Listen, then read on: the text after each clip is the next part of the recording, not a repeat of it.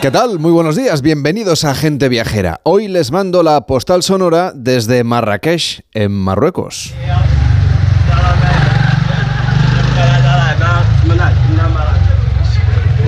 Estamos paseando por una de sus calles estrechas, disfrutando de la ajetreada vida de esta caótica ciudad.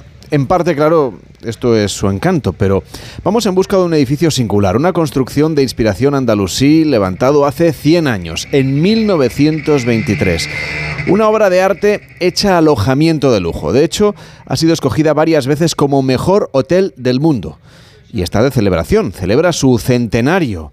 La gran dama de Marrakech, con esos 100 años, se conoce así a la Mamounia, que es uno de los hoteles más importantes del mundo, como decíamos, a sus 100 años sigue estando en plena forma. Hubo un tiempo en el que el que fuera primer ministro del Reino Unido, Winston Churchill, se refugiaba en este hotel palacio rodeado de jardines del siglo XVIII para pintar lo que veía desde su habitación. Una habitación que estaba en la tercera planta, que estaba y que está, porque con el paso de los años, la suite Churchill se ha convertido en un icono de los servicios alojativos más exclusivos.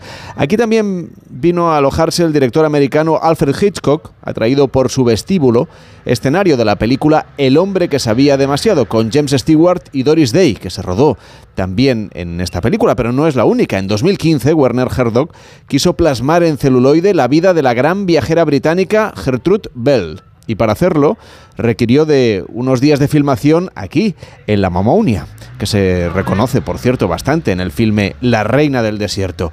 Aquí también han descansado personajes ilustres como el expresidente americano Bill Clinton, el diseñador Yves Saint Laurent o los Rolling Stones. Desde Marrakech, al pie del Atlas, camino de la Mamounia, uno de los hoteles más míticos de África, les mando hoy la postal sonora de gente viajera.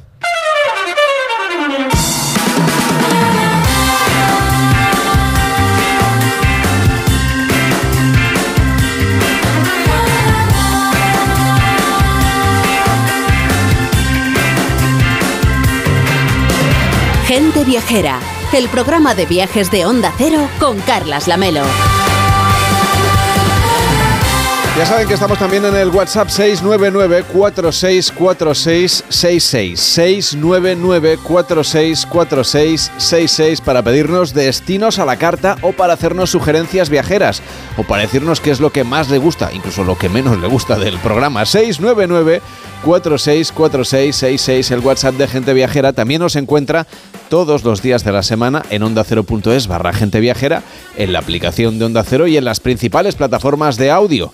Ahí puede volver a escuchar el programa La Carta o también alguno de los reportajes del equipo de colaboradores de este programa. Por ejemplo, si entramos ahora en onda0.es barra gente viajera, podemos volver a vivir la guía para un primer viaje a Brasil que nos hizo ayer Enrique Domínguez Uceta.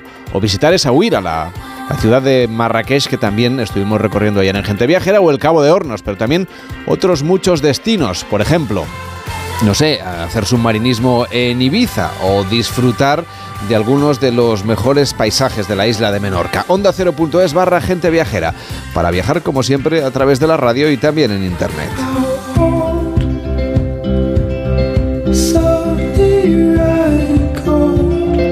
Ya sabe que se puede descargar el podcast, por ejemplo, si usted va a coger un avión, pues también es una muy buena idea llevarse gente viajera o alguno de los destinos que están en nuestra web para hacerse a la idea de lo que va a ser su destino o para soñar con el próximo viaje. Un viaje que puede ser en avión, como decíamos, o en tren. Es una de las mejores maneras de viajar, de las más elegantes, dicen que de las más auténticas también, porque siempre estamos en contacto con el paisaje que va cambiando, con las personas que se suben y se bajan en las estaciones. Es un viaje total, pausado, reflexivo, eso es lo que les vamos a proponer, es uno de los motivos para viajar en tren y hacerlo además en el Interrail, un pase personal e intransferible para residentes legales en Europa y que permite viajar en tren por 33 países europeos.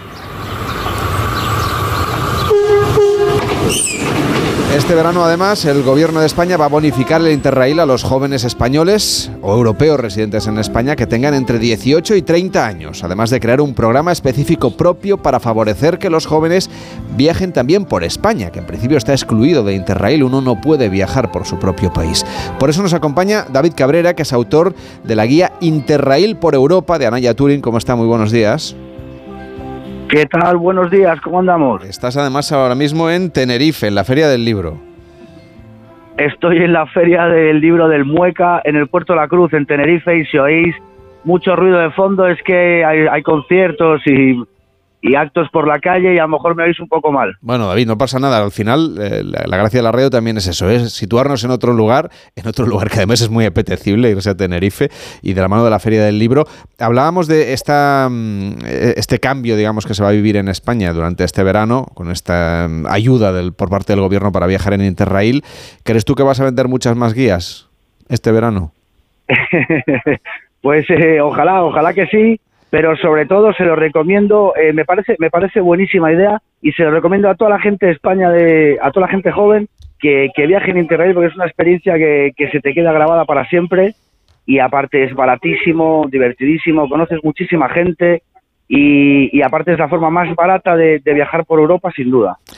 Tú empezaste en esto un poquito más crecidito, es decir, se asocia mucho el Interrail a la gente joven. De hecho, antes, hace unos años, había que ser realmente joven. Luego han ido alargando, como, como tantas otras cosas, los periodos y ahora ya cualquiera puede, puede abonarse al Interrail. Tú empezaste superados los 40 ya, ¿no? La guía la hice, sí, pasados los 40. Y, y aparte la hice porque yo había hecho Interrail con 18 años. Y, me, y me pareció muy interesante revisitar la experiencia, pues eso, veintipico años después. Y obviamente que no es lo mismo, porque yo no era el mismo, pero la idea, el concepto del viaje sí, y se lo recomiendo a todo el mundo de cualquier edad. De hecho, ahora mismo hay pases de Interrail para, para gente de la tercera edad, eh, para gente joven y para y para todo el rango intermedio entre los, los eh, pues estamos ahí también claro ahí está. son los que más pagan ¿eh? los del rango intermedio son los que más pagan quede claro Sí, eso es cierto, sí, eso es cierto. Pero vamos, que ya lo, lo, puede, lo puede solicitar cualquier persona de cualquier edad, el, el, pase Interrail. Cuando tú hiciste tus primeros Interrailes con 18 años, aquello iba por zonas de países o bien existía el pase global, ¿no? Ahora esto es muy distinto, de hecho es mucho más modular, uno se puede coger un abono de varios días, incluso de, de varias zonas, de varios países. ¿Cómo funciona exactamente hoy en día el servicio Interrail de los ferrocarriles europeos? Eh, vamos a ver, ahora mismo incluye incluso hasta ferries, que, en la época, de, cuando lo hice con 18 años, no existía esa, esa, esa, opción. Y ahora sí, ahora puedes coger hasta barcos con el, con el pase y puedes, y puedes llegar a lo que antiguamente era la antigua pues eso, Europa del Este y, y se, han, se han ampliado muchísimo las zonas. Eh, puedes viajar hasta Inglaterra, que en mi época no se podía, eh, y lo que hay son módulos, efectivamente. Hay módulos por zonas, hay módulos por días, eh, y hay, en lo cual te ofrece, pues eso, un montón de, opciones que antiguamente no había. Em, yo obviamente, yo recomiendo el de un mes. El viaje idóneo sería hacerlo durante 30 días y, extenderse lo máximo posible, pues eso, hasta pues Eslovaquia, hasta pues las fronteras, digamos, de, Europa. Y, y, pero luego hay opciones muy mucho más económicas y para 15 días, para 10, para una semana, incluso para zonas pues si solo quieres hacer Italia, si solo quieres hacer España. Em, entonces es mucho más flexible que antiguamente, que antiguamente el, el, pase era, pues eso, para todos estos países y por, y por una, una, cantidad de días eh, limitados. David, yo cuando hice el Interrail por última vez, yo creo que lo he hecho tres veces, em, todavía iba por zonas. Sí que había ferries, pero, pero, todavía iba por zonas. Y claro, eh, era un tipo de viaje que se asociaba, como decíamos, mucho a la gente joven, a ir con mochila. Esto ha cambiado mucho. Pero para quien vaya a hacer eh, no sé, este verano, por ejemplo, Interrail, aprovechando estos descuentos para los jóvenes que nos escuchen, ¿qué consejos les darías tú, por ejemplo, para hacerse la maleta o para organizarse la ruta? No sé si es mejor, según tu criterio, ir más o menos con la ruta bastante planificada o comprarse el billete y, que sea lo que Dios quiera. Yo, yo, pero por, la, por mi forma de ser, eh, opto por la segunda opción. Opto por la sensación de aventura que ofrece Interrail. Esto es, te bajas donde quieras, te subes donde quieras y perderse. Perderse mucho más que tener un viaje, digamos, perfectamente eh, organizado, lo, bonito de Interrail es que te permite improvisar, te permite perderte y te permite abrirte, abrirte a otras experiencias, conoces a alguien que te dice vamos a ir a este otro sitio, te subes con ellos y no, y no es esa rigidez, es el, es el viaje aventura, mucho más que el viaje de turismo. Yo creo que ese es el, esa es la belleza de Interrail, que realmente lo que ofrece no es un viaje, sino una aventura. ¿Y en la maleta que ponemos o en la mochila? En la mochila, en la mochila hay que poner cuanto menos peso mejor. y, dejar hueco para, para las cosas que te vas encontrando por el camino, desde souvenirs hasta, hasta libros, hasta, pues eso, detalles que compartes con gente. Entonces yo dejaría la mochila a medio llenar. Y luego que hay que llevarse, pues lo, pues lo básico, pues el neceser, ropa para frío, ropa para calor, y, y nada, y llenarse la mochila sobre todo de ganas de, de improvisar, de ilusión, y de, y, de pasárselo bien, porque es un viaje que puede ser absolutamente divertido. Y de los países que tú has visitado eh, y que lo has hecho en ferrocarril, eh, ¿cuál es el que te ha impresionado más, el que te ha gustado más? El país que más me ha gustado, buena pregunta, pues no te sabría decir. A ver, eh, la República Checa es una maravilla, me encantó en este último viaje. A ver, es muy interesante Rumanía, es muy interesante es muy interesante Eslovaquia, es muy interesante em, todo, todo, lo que es la antigua Europa del Este, yo creo que es, es lo más lo más refrescante. Yo, por ejemplo, sí que vi el, el, cambio de estos países en 20 años ha sido brutal. Y si has estado antes y vuelves ahora, eh, yo creo que es, es, lo que más lo que más se nota el cambio de, de, Europa, de cómo ha evolucionado en, en los antiguos países de Europa del Este. David Cabrera, autor de Interrail por Europa, esas guías singulares de Anaya Turing. Gracias por acompañarnos. Que vaya muy bien esa feria de Tenerife del libro. Venga, disculpad el ruido ¿eh? y muchísimas gracias a vosotros por llamar. Al contrario, que vaya bien. Seguimos a bordo de un tren. Este es un viaje de contrastes el que le planteamos hoy, porque si hablábamos de que el Interrail es un modelo de viaje ferroviario, por ejemplo, asociado a los mochileros, aunque no siempre es así, como hemos explicado, pasamos ahora a una experiencia completamente diferente, una experiencia premium. Los trenes de lujo de Renfe. Javier Pérez, director de servicios comerciales de Renfe. ¿Cómo está? Buenos días. Hola, buenos días. Ustedes, ustedes también venden el abono de Interrail. ¿Prevén más ventas este verano, ahora que se ha anunciado esta bonificación?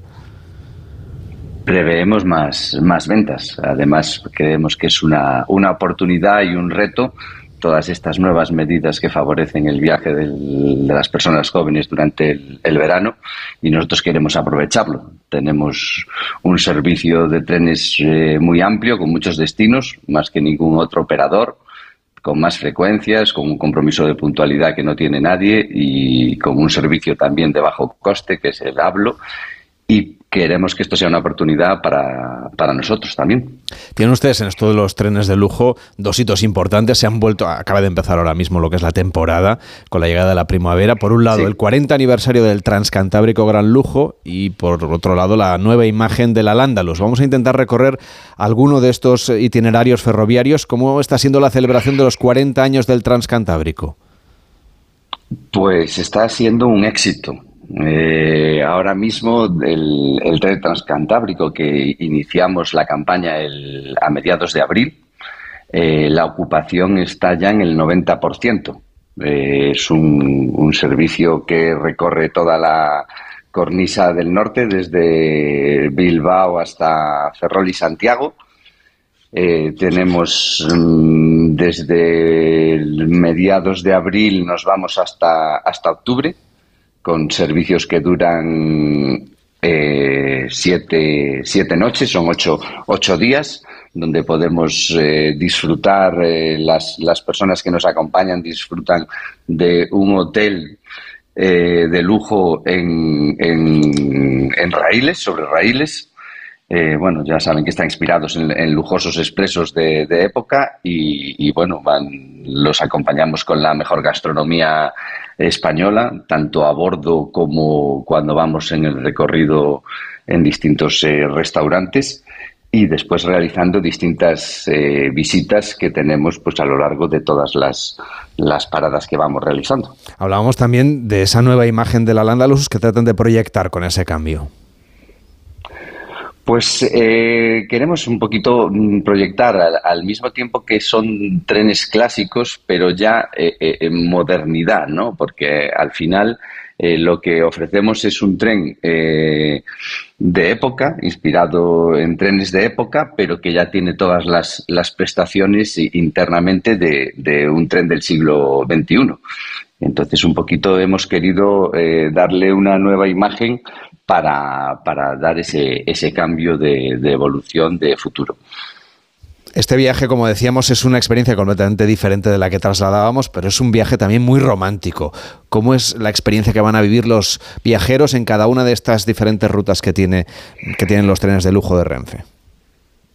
Pues es una experiencia eh, efectivamente mm, muy diferente a cualquier otra que se pueda vivir, porque, bueno, tiene que ser una persona que es amante del, del, ferrocarril y que al mismo tiempo quiere eh, tener una experiencia donde va visitando eh, todas las zonas que podemos ofrecer, que pues es tanto por el norte de España como también por el sur, eh, en la zona toda de Andalucía, de con Sevilla, Málaga, Ronda, Córdoba.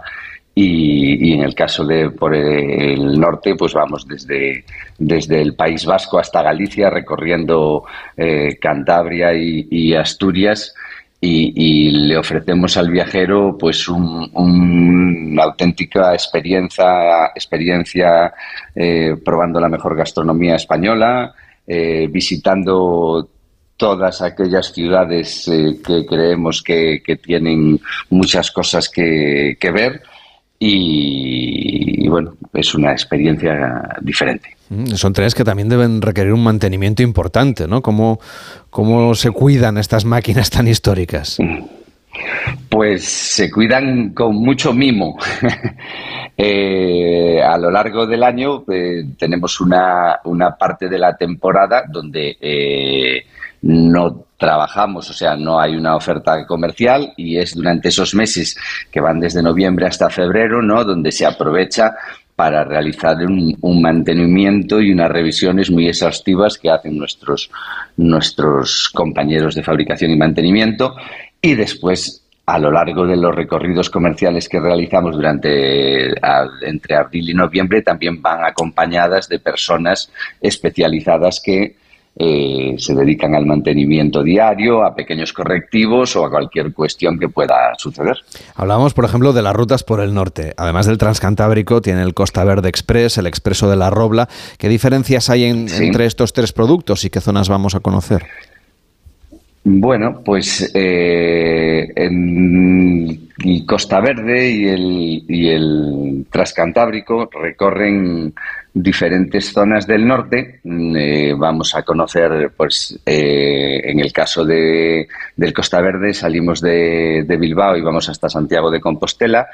Eh, por el medio paramos en, en, distintas estaciones como en Santander, como en Llanes, como en Gijón, como en Candas. Visitamos diferentes sitios. Después el, producto mm, en el caso del Transcantábrico Gran Lujo, digamos que aquí tenemos eh, 14 cabinas que van adecuadas con pues eh, un, baño, eh, llevan un salón eh, pequeño dentro de la habitación. En el caso del Costa Verde, pues las habitaciones son un poquito más pequeñas, no llevan, no llevan ese, no llevan ese, ese salón. Eh, después, en el caso del Al-Ándalus, que ya vamos a, viajar por el, por el sur, entre Málaga, Sevilla, Granada, Córdoba. En este, en este caso damos dos, dos opciones de cabinas diferentes, siempre todo eh, con restauración en, en, el tren y, y dando una, una oferta también de salidas externas de cenas o comidas variadas. Pues esta es la parte esencial también de este viaje, ¿eh? disfrutar de la gastronomía a bordo, disfrutar de esa experiencia en esos trenes eh, recuperados eh, de la historia, con esos acabados en madera que ya, que ya no se ven en los ferrocarriles modernos, que tienen otras prestaciones y otras comodidades, pero para vivir ese viaje romántico en tren, los trenes turísticos de Renfe. Javier Pérez es director de servicios comerciales de la compañía ferroviaria. Que vaya bien y hasta la próxima. Buenos días. Buenos días, muchas gracias.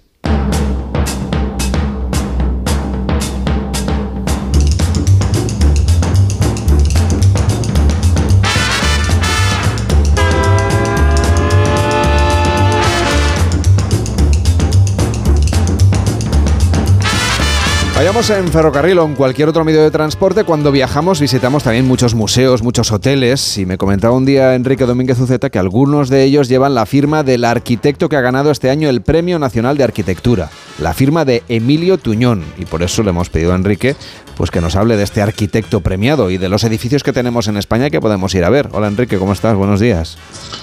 Buenos días, Carlas. Pues sí, es un placer poder hablar de Emilio Tuñón, que es un arquitecto extraordinario y también una persona excepcional. Es tan brillante en su obra como sencillo y natural en su vida cotidiana, que incluye ser un destacado profesor, catedrático de proyectos de la Escuela de Arquitectura de Madrid pero que ha desarrollado con convicción y acierto una arquitectura de gran valor y personalidad. Cada edificio suyo es una caja de sorpresas espaciales y constructivas, es al mismo tiempo discreto en su presencia y fascinante en sus juegos espaciales y en las decisiones de materiales y constructivas y tenemos la suerte de poder comprobar todo lo que decimos conociendo sus edificios en nuestros viajes por España, porque esa naturalidad que muestra en su vida personal se transmite al hecho también natural de que un buen arquitecto trabaje con quienes aprecien su talento, no con un departamento de ventas y aunque muchos estudios de arquitectura se han convertido en marcas comerciales, pues yo creo que hay algo emocionante en el trabajo de arquitectos independientes que controlan con mimo un número menor de proyectos, pero eh, consiguen que cada uno de ellos nos hable con ideas y con lenguajes propios y que merezca un análisis y un disfrute cuando los visitas o los usas. Y eso pues es otro camino que conduce al éxito, pero con, con menor velocidad yo creo y con mayor valor. Pues por eso le habrán reconocido evidentemente este premio, concedido, recordemos, por el Ministerio de Cultura, corresponde al año 2022. El premiado es Emilio Tuñón. Pues sí, y la verdad es que el premio lo merece, no hay ninguna duda, lleva años siendo una de las firmas más importantes e independientes de nuestro panorama arquitectónico y siendo un arquitecto de arquitectos, no de gran público, pero siempre discreto e intenso. Para mí es uno de los mejores candidatos españoles a ganar el premio Pritzker y mm, era un poco raro que todavía no tuviera el Premio Nacional de Arquitectura, aunque tenía otros de ámbito internacional como el Miss Van der Rohe de 2007 o el Premio de Arquitectura Española Internacional por un gastropabellón en Zúrich. Y mm, eh, bueno, tiene otros premios, pero este ha llegado y es merecido, así que enhorabuena, porque Tuñón tiene una trayectoria bastante peculiar, con un inicio brillante en la Escuela de Arquitectura de Madrid, de donde salió para colaborar en el estudio de Moneo, cuando mm, eh, el arquitecto navarro estaba terminando el Museo de Arte Romano de Mérida, diseñaba el de Joan Miró en Palma de Mallorca, el de la colección Thyssen en Madrid y el Moderna Museet eh, de Estocolmo. Allí estaba también su colega Luis Moreno Mansilla, con quien fundó en 1992 su propio estudio, Mansilla Tuñón, y juntos pues protagonizaron una carrera brillante a lo largo de 20 años que se truncaría bruscamente con el fallecimiento de Luis Moreno Mansilla en 2012. Y ya en solitario, pues Emilio ha seguido trabajando desde su estudio Tuñón Arquitectos, que ha mantenido el prestigio abordando obras tan importantes como la que está sin inaugurar todavía, la Galería de las Colecciones Reales en el Palacio Real de Madrid, eh, terminada hace tiempo en su parte arquitectónica, yo ya lo publiqué en el año 2017 pero ya sabes, Carles, que las cosas de Palacio van despacio, tan despacio que aún no ha abierto el museo. pero bueno, esperemos que sea inminente. Nunca el dicho encontró un lugar más apropiado para que esté. Bueno, seguramente será, imagino yo, ¿eh? la obra más importante de su carrera, porque claro, el Palacio Real de Madrid es uno de los mejores palacios reales de Europa, tiene un patrimonio fabuloso bueno, de Europa y por tanto del mundo. Es una maravilla que aprecian más los extranjeros que nosotros mismos, pero que si lo comparas con el resto de los palacios reales europeos es extraordinario. El, proyecto de la Galería de Colecciones Reales era de máxima dificultad, además, pues debía ocupar un espacio escaso en la cornisa más importante de Madrid, en esa cornisa sobre el Manzanares formada por el Palacio Real y la Catedral de la Almudena, y debía sumarse sin protagonismo, pero sin esconderse, reforzando la imagen, seguramente, como decía, más emblemática de, la capital. Y Tuñón ha diseñado un espacio fantástico, ha creado nuevas relaciones visuales con el palacio, con la catedral y los jardines del campo del Moro. Y, la verdad es que Tuñón tiene una capacidad, yo creo que única, de hacer arquitectura contemporánea y al mismo tiempo serena y casi intemporal, de un equilibrio asombroso. Así que la elección para ese proyecto pues fue un acierto extraordinario porque además es un gran experto en museos. No es un arquitecto de mucha obra, pero toda es espléndida y en su mayoría está construida en España y podemos verla porque la mayoría son edificios públicos. Es un tema este interesante. Siempre nos gusta ir a los museos cuando viajamos. Así que si te parece podemos trazar una ruta por la obra de Emilio Tuñón en nuestro país.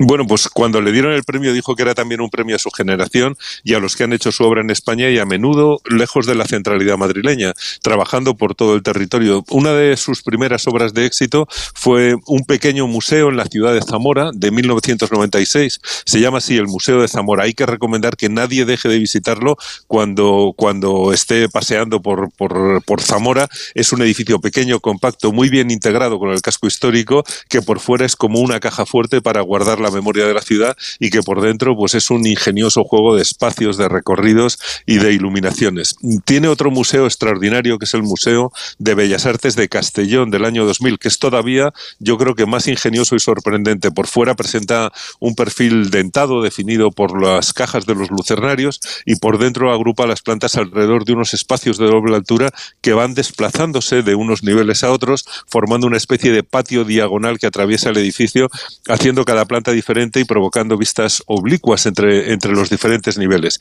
Es difícil de explicar, pero es muy interesante de ver porque, como dijo él mismo, desde fuera es un edificio normal, pero en el interior parece inmenso. Y, y fíjate, quizás sea el edificio moderno de más calidad en la ciudad, o sea que no hay que perdérselo. Podemos organizar un viaje recorriendo estas ciudades con obras de Emilio Tuñón, pero Enrique, te voy a pedir que nos digas para ti cuál es uno de sus mejores trabajos, o al menos de los más importantes.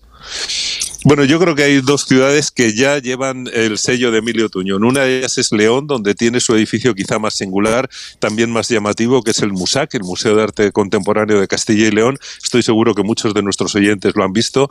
Eh, y es muy llamativo porque está revestido de cristales de colores eh, en un homenaje formal abstracto a las vidrieras de la Catedral de León. Es un edificio de una originalidad profunda con el que ganó el premio Miss Van der Rohe. Y no muy lejos, cerca del parador eh, de San Marcos levantó también, eh, con, naturalmente con, Moreno Mansilla, el Auditorio de León, que es también muy especial, sobre todo en su interior, revestido de maderas que le otorgan una sonoridad y una imagen muy singulares. Y la otra ciudad que ya lleva su sello, yo creo que para siempre, pues es Cáceres, porque allí diseñó el Hotel Atrio para el restaurante de las estrellas Michelin, eh, situado dentro del casco histórico. Es un edificio de una belleza, de una sencillez y una elegancia extraordinaria. Seguro que alguno de nuestros oyentes ya se ha alojado en el hotel lo han comido en el restaurante, eh, el restaurante en el que robaron las, las valiosísimas botellas no hace mucho y que lo recuerdan con admiración. Pero allí en Cáceres se ha producido también un encuentro de dos personas muy especiales, la del arquitecto Emilio Tuñón y la coleccionista de arte Helga de Alvear, y allí pues ha surgido un museo maravilloso de ese encuentro diseñado por Emilio para acoger las obras reunidas por ella y ha surgido pues una maravilla de visita imprescindible cuando vas a Cáceres. Ahora, por cierto, hay una exposición temporal estupenda que te encantaría Carles, que se titula Esto no es una película, con obras relacionadas con el cine, con un retrato de Marilyn Monroe de Andy Warhol que, merece una visita porque es temporal y ya no estará mucho tiempo. Pues lo miraré a ver si llegó a tiempo de, ir. Yo sé que hicisteis el Gente Viajera, ¿no? La temporada pasada. Eh, hace un par de temporadas desde el Museo de Helga de Algear. Pues sí, efectivamente. Y, la verdad es que cada vez que voy ya no dejo de visitarlo porque es, un, es una gozada. Por cierto, que poder, mm, como decíamos, en algún momento, esperamos que muy pronto ya podamos entrar a esa galería de colecciones reales en Madrid, ¿no? Pues sí, eso espero. Aunque hay otras obras suyas en Madrid, también él diseñó el Archivo Regional de la Comunidad de Madrid, en la antigua fábrica El Águila, la Biblioteca Regional de Joaquín Leguina y la nueva sede de, Arquia Banca en Madrid, además de, que tiene obras también por otros lugares, como la nueva sede de la Fundación Pedro Barría de la Maza, en Vigo, el Ayuntamiento de la Lin, en Pontevedra. Eh, bueno, son pocas obras, pero todas exquisitas y yo creo que, que eso es algo muy a destacar. Estoy seguro que cualquiera ellas que visitemos, pues nos va a producir un, tremendo placer. Son obras de Emilio Tuñón, Premio Nacional de Arquitectura de 2022. Las hemos repasado con Enrique Domínguez Uceta para que vayamos descubriendo el patrimonio que tenemos en nuestro país. Hasta la próxima semana, Enrique. Cuídate mucho. Igualmente, Carles, feliz semana. Hacemos una pausa en Gente Viajera y a la vuelta nos damos un paseo por Santa Eularia del Río, en Ibiza. En Onda Cero, Gente Viajera, Carlas Lamelo. ¿Bebidas? Sí. ¿Platos gourmet? También. ¿Jacuzzi con vistas al mar? Claro. ¿Todo? Sí, todo esto está incluido y mucho más. Y el verano con Costa es el auténtico todo incluido. Reserva tu crucero hasta el 30 de junio desde 899 euros por persona. Info en tu agencia de viajes o en costacruceros.es. Costa, believe your eyes. La Bañeza. Vívela desde dentro. Descubre sus museos, sus mercados y ferias, siente su pasión, recorre su carnaval, respira su ambiente motero, recorre su ruta de grafitis y degusta la rica gastronomía. La Bañeza. Siéntete vivo. turismolabaneza.es Es que la casa se queda cerrada muchos meses. Bueno, la casa está cerrada, pero ya está protegida. Con los detectores de las puertas sabemos intentar entrar. Y con las cámaras detectamos cualquier movimiento. Nosotros recibimos las señales y las imágenes y las ponemos a disposición de la policía. Y eso sirve para que puedan desalojar la casa. Así que tranquilo, que nosotros nos anticipamos y sabemos cómo actuar. Protege tu hogar frente a robos y ocupaciones con la alarma de Securitas Direct. Llama ahora al 900-272-272.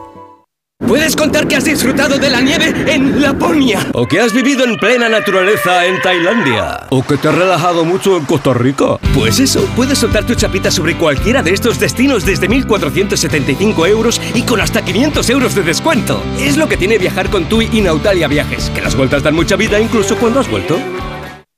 En Onda Cero, gente viajera. Carlas Lamelo.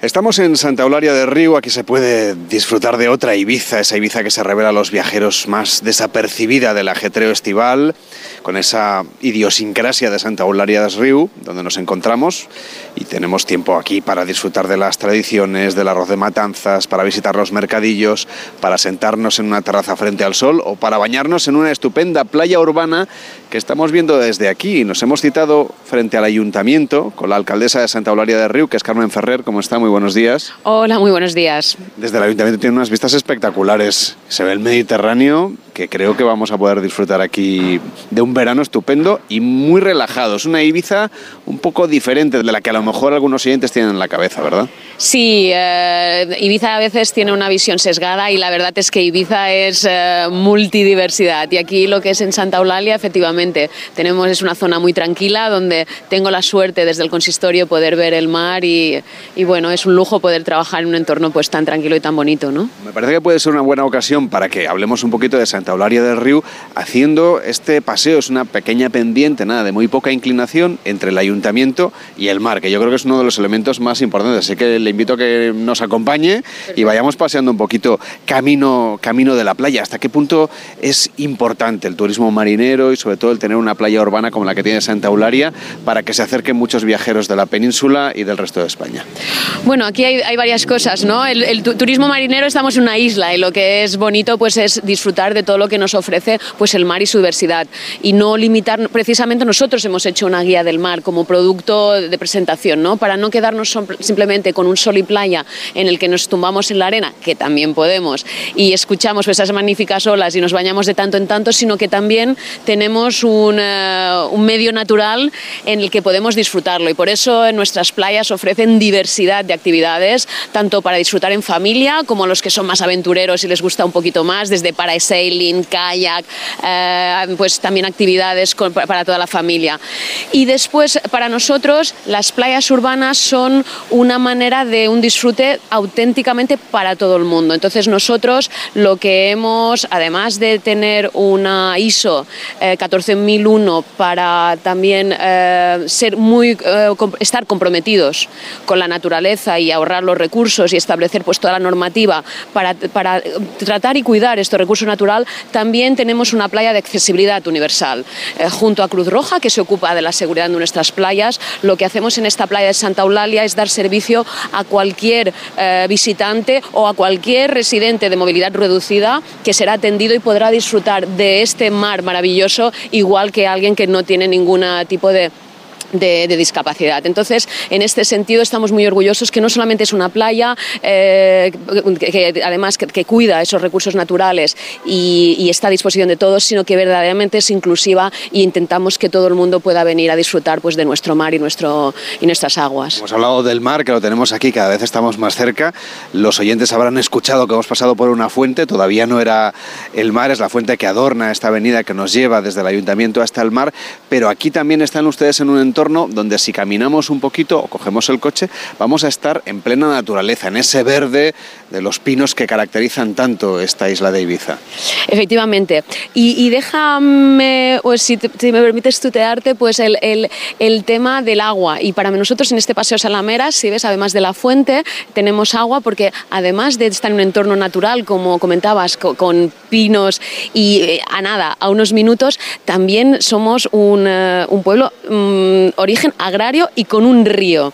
Entonces eso quiere simbolizar que aunque estemos en medio del pueblo de Santa Eulalia, aquí llegaban las aguas del río y regaban los campos, porque aquí, aunque estemos al lado del mar, estamos rodeados de campos de cultivo. Entonces esta lamera lo que simboliza con estas eh, acequias que están a ambos lados de este paseo, simboliza pues que el, el, agua de este río de Santa Eulalia del Río pues llegaba hasta aquí y nos servía pues bueno para, para regar nuestros cultivos como, como he comentado. Esa Santa Eulalia del Río, obviamente del río, quiere decir que tienen un río, pero es que es el río, el único que hay en las Islas Baleares. El único que hay en las Islas Baleares y además que hemos preparado un circuito que es el Paseo del Río. Entonces, saliendo de, y precisamente el, inicio de este paseo es donde lo que estamos haciendo pasa a lo largo del, de la playa y hasta la desembocadura se puede subir y está un centro de interpretación de este río, que es, las, es, que es Camplanetas, que es el antiguo eh, molino y eh, también y hay un en esta casa, museo, se puede ver pues, el funcionamiento del molino. También hay un centro de interpretación de, esa, del, uso, pero además también de toda flora y fauna que nos ha estado rodeado. Y si seguimos, podemos subir al montículo que destaca de Santa Eulalia del Río, donde está el Museo de Can Ros, que es museo etnográfico, donde está la Casa Payesa y también se exponen los, los vestidos tradicionales. Y si subimos un poco más, pues está nuestro Puig de Misa, que además de ser un centro religioso, también eh, tiene, tenemos que decir que es un edificio que de 451 años de, edad, que es todo un símbolo al cruzar el puente de nuestro, de nuestro pueblo. ¿no? ¿Cuál es ese papel espiritual que juega, ese punto que es geográfico, pero que en lo alto tiene ese puig de misa? Eh, para nosotros es el centro de, todas las celebraciones, y de todo, eh, pero también en la antigüedad había el centro de encuentro en cuanto a las invasiones. Todas las, la, Ibiza tiene esta, estas características que los centros religiosos también eran puntos de encuentro en, en, eh, en parroquias muy, eh, muy, muy rústicas, no, muy agrarias, que me, gustaría decir más. Entonces también muy independientes, muy solitarias. Entonces cuando había un motivo de alarma, el punto de encuentro también era nuestra, la parroquia, el centro religioso. ¿no? Entonces es para, para nosotros simbólicamente, históricamente es muy importante. Parece que el paseo este no solamente sirve para que los viajeros disfruten, sino que los locales vienen maquín normalmente, ¿no? A pasear es un punto de encuentro también en la ciudad, aquí frente al ayuntamiento. Sí, es un punto de encuentro y hay que destacar que no hace mucho era un centro donde pasaban coches, entonces se hizo un esfuerzo por parte del ayuntamiento de petanalizarlo y hacer un centro eh, más humano, mm, menos ruidoso y lo menos se intenta, entonces eh, facilita el punto de encuentro de las familias a la tarde cuando ya han terminado eh, los colegios cuando ha terminado también el trabajo, pues es un punto de encuentro eh, para estar un rato y para además escuchar pues ese maravilloso sonido que son las olas del mar, ¿no? Santa Eulalia también tiene una marca muy diferenciada que es Santa Eulalia Diversidad Natural, que justamente nos acerca a eso, ¿no? A lo que decíamos, a la naturaleza. ¿Por qué es o cómo es esa diversidad natural de la que podemos disfrutar? Nosotros trabajamos mucho esta marca eh, turística para presentar un poco el espíritu. Tenemos una Ibiza y nosotros nos sentimos parte de esa Ibiza muy moderna, muy actual, con unas propuestas de hoteles, de restaurantes muy modernos, pero también muy respetuosa con su tradición. Encontramos hoteles eh, de, toda, de toda categoría, desde eh, cinco estrellas, cuatro, de toda, y también hostales también restauración tradicional a la carta, sofisticada, de mezcla, y, eh, y, eso lo queremos poner en valor, pero también no queremos olvidar nuestras raíces, nuestras tradiciones y en nuestros mercados hippies, que también son una muestra pues, de nuestro ritmo de vida, de, de valorar ese tiempo, ese respeto a la naturaleza. Entonces, en esa diversidad natural es donde creo que nos encontramos mejor. Si tú vienes a Ibiza, si tú vienes a Santa Eulalia, sea cual sea tu manera de disfrutar tus vacaciones, mientras lo haga con respeto, pues vas a encontrar una variedad que creo que en muy pocos sitios la vas a encontrar de la misma forma.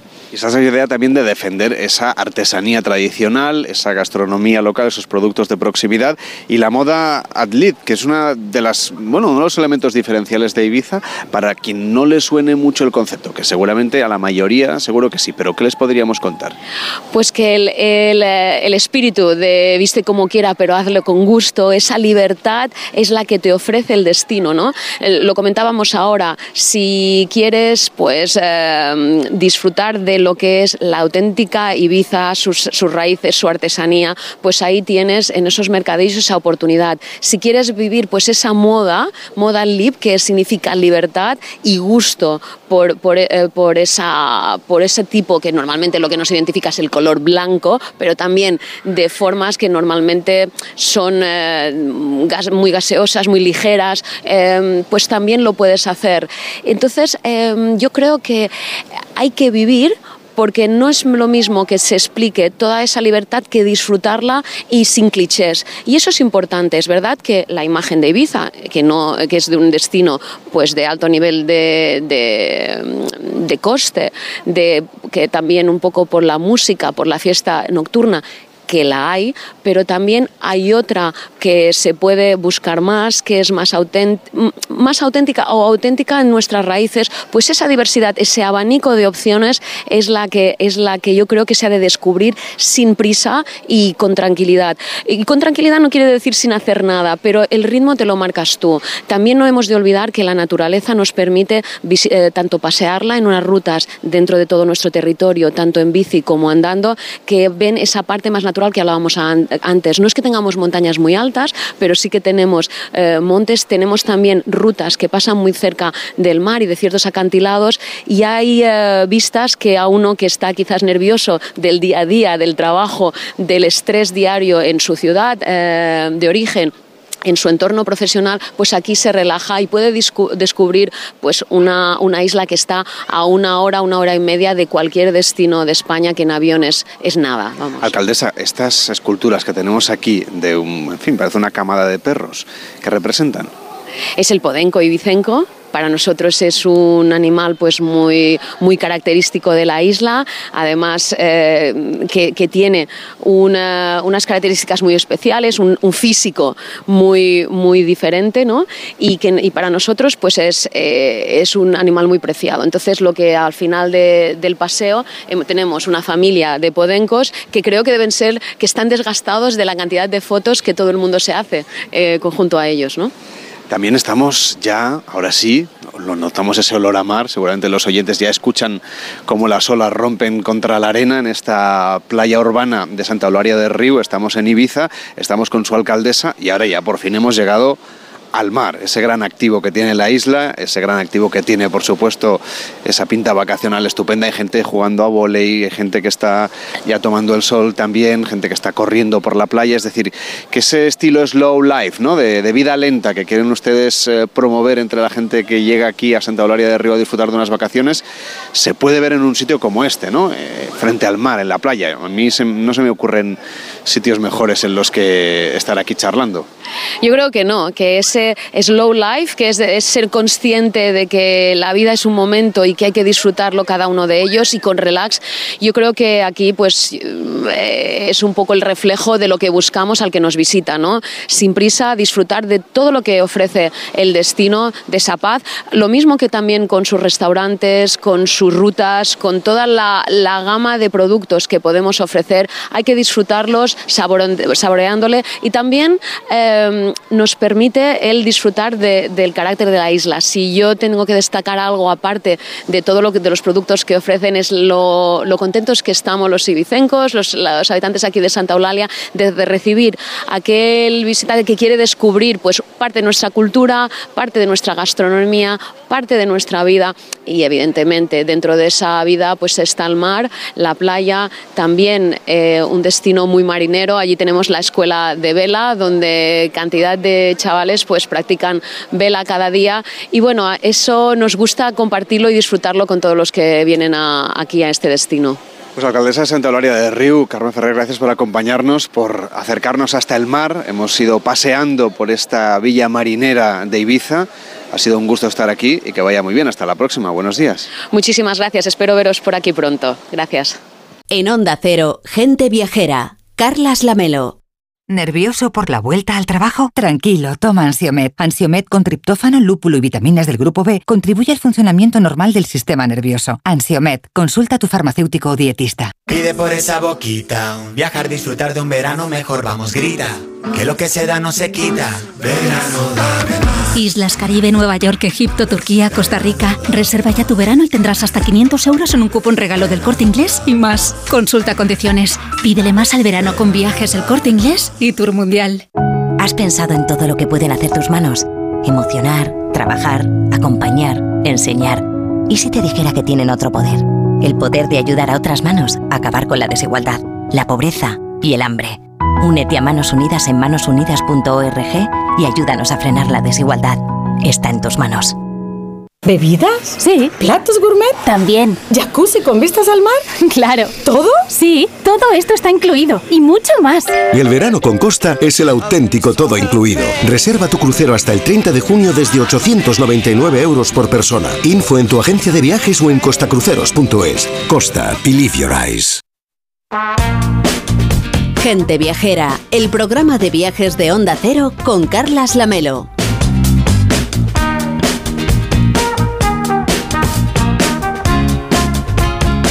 Y ahora nos vamos de crucero porque dentro de la programación de los nuevos barcos y los nuevos itinerarios que muchas de las compañías están poniendo en marcha, esta misma semana se ha inaugurado el esperado Oceania Vista, uno de los barcos que seguramente usted tendrá muchas ganas de conocer. Y Eva Miquel y ha estado embarcada, como siempre, un poco antes que el resto de mortales. Hola Eva, ¿cómo estás? Buenos días. ¿Qué tal, Carlas? Buenos días. Qué lujo, ¿eh?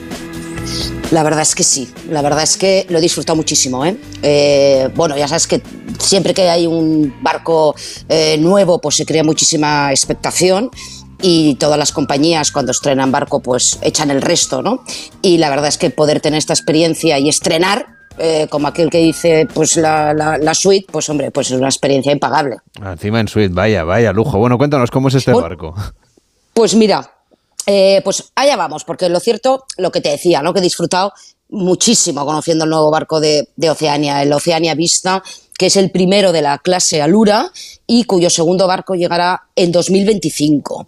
Y como decíamos también, pues esperaba con ansia la llegada del Vista, ya que es el primero de la compañía presidida por Frank del Río en más de una década. Y lo han hecho pues a lo grande. Y así lo pudimos constatar en el viaje preinaugural, justo antes de que se bautizara de manera oficial en Malta, en una gala conducida por su madrina, la famosa chef italoamericana Giada de Laurentiis. Para quien no lo sepa, Carlas, vamos a situarnos un poquito, ya que Oceania Cruises es una compañía premium, premium lujo, que crearon dos históricos, dos veteranos de la industria del sector, Fran del Río y Joy Waters, en 2002. Es bastante nuevecita, eh, por decirlo de alguna manera, y desde entonces pues, no ha dejado de recibir premios internacionales a un concepto novedoso, asentando unos estándares de confort, de lujo relajado y una oferta culinaria de primer nivel. Pertenece asimismo al grupo NCL Holding y ofrece una calidad-precio francamente interesante. El ambiente eh, es elegante, pero relajado al mismo tiempo, donde el huésped se siente cómodo y espléndidamente bien atendido sin descuidar un entretenimiento a bordo pues para todos los gustos.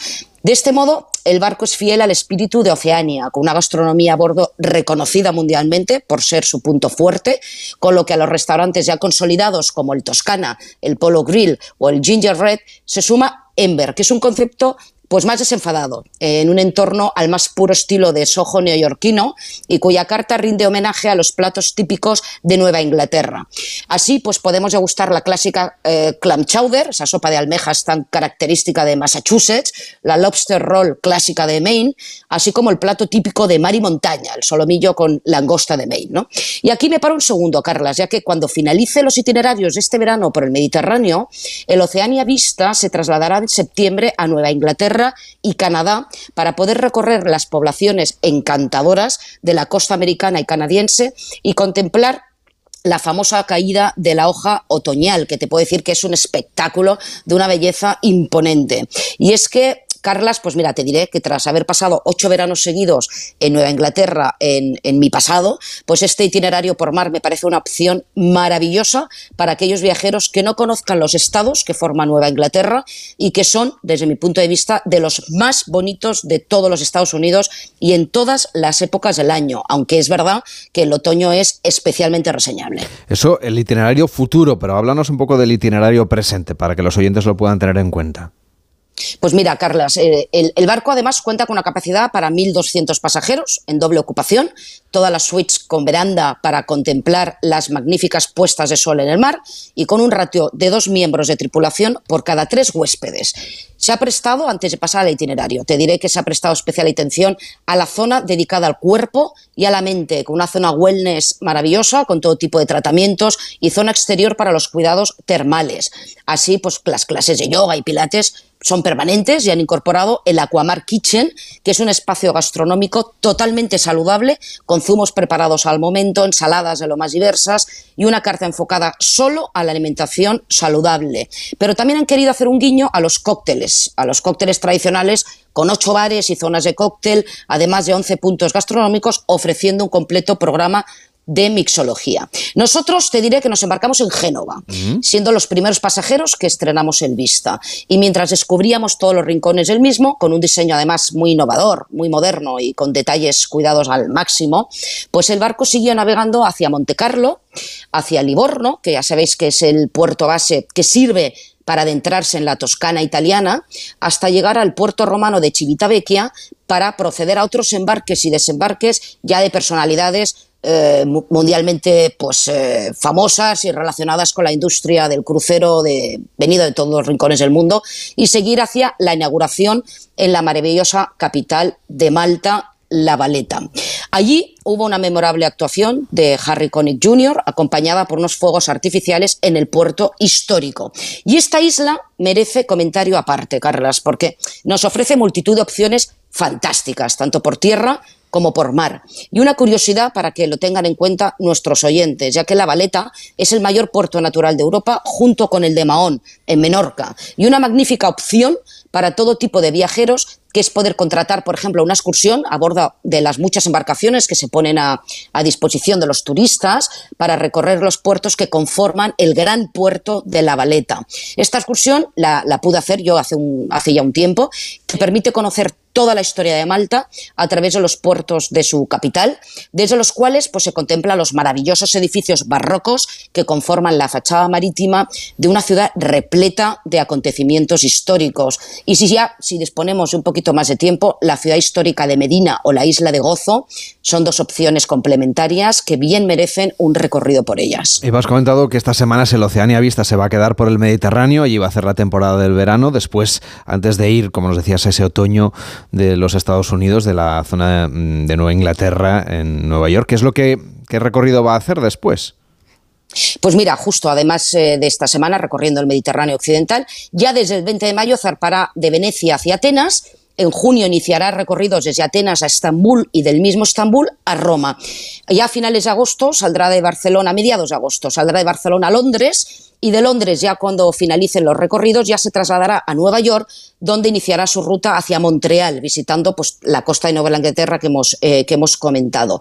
Luego ya eh, desde Miami, en septiembre, a finales de septiembre, eh, iniciará la temporada hacia Los Ángeles y posteriormente centrarse en el Caribe, en México, en Bahamas o en Puerto Rico, fijando su puerto base nuevamente en Miami para llevar a cabo todos los recorridos a la temporada de invierno antes de regresar al Mediterráneo en primavera y verano del 24, donde ya han preparado unos fantásticos viajes por el Egeo el Adriático y Tierra Santa. Y Carlas, si me permites, un par de, un par de consejos, porque para aquellos que estén interesados en estrenar o el nuevo barco de Oceanía o cualquier barco nuevo que se van a inaugurar en los próximos meses.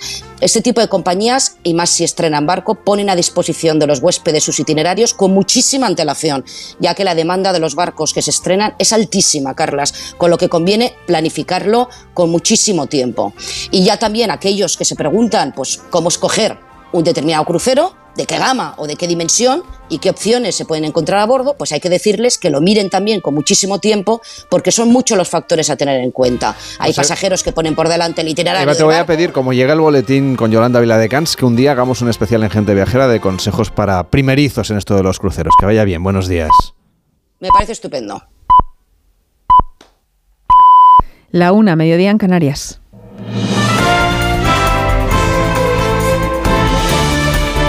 Noticias en Onda Cero. Buenas tardes. Sigue en marcha en este primer domingo de campaña electoral el acto en Puerto Llano, en Ciudad Real, en el que coinciden por primera vez el presidente del Gobierno, Pedro Sánchez, y el candidato y presidente castellano-manchego, Emiliano García Paje. Hasta allí nos vamos con nuestra compañera Karina Requena. Buenas tardes. Buenas tardes. El presidente del Gobierno, Pedro Sánchez, ha comenzado su intervención recordando a Araceli, la castellano-manchega que recibía la primera vacuna contra el COVID. Ha mencionado que nunca habrá recortes en ese sistema nacional de ciencia. Y en cuanto a la cultura, ha anunciado que el próximo martes el Consejo de Ministros aprobará un nuevo avance social, bonificar a mayores de 65 años para que todos los martes puedan asistir al cine y solo paguen dos euros. Escuchamos hasta ahora en directo a Sánchez. Política de las distintas administraciones.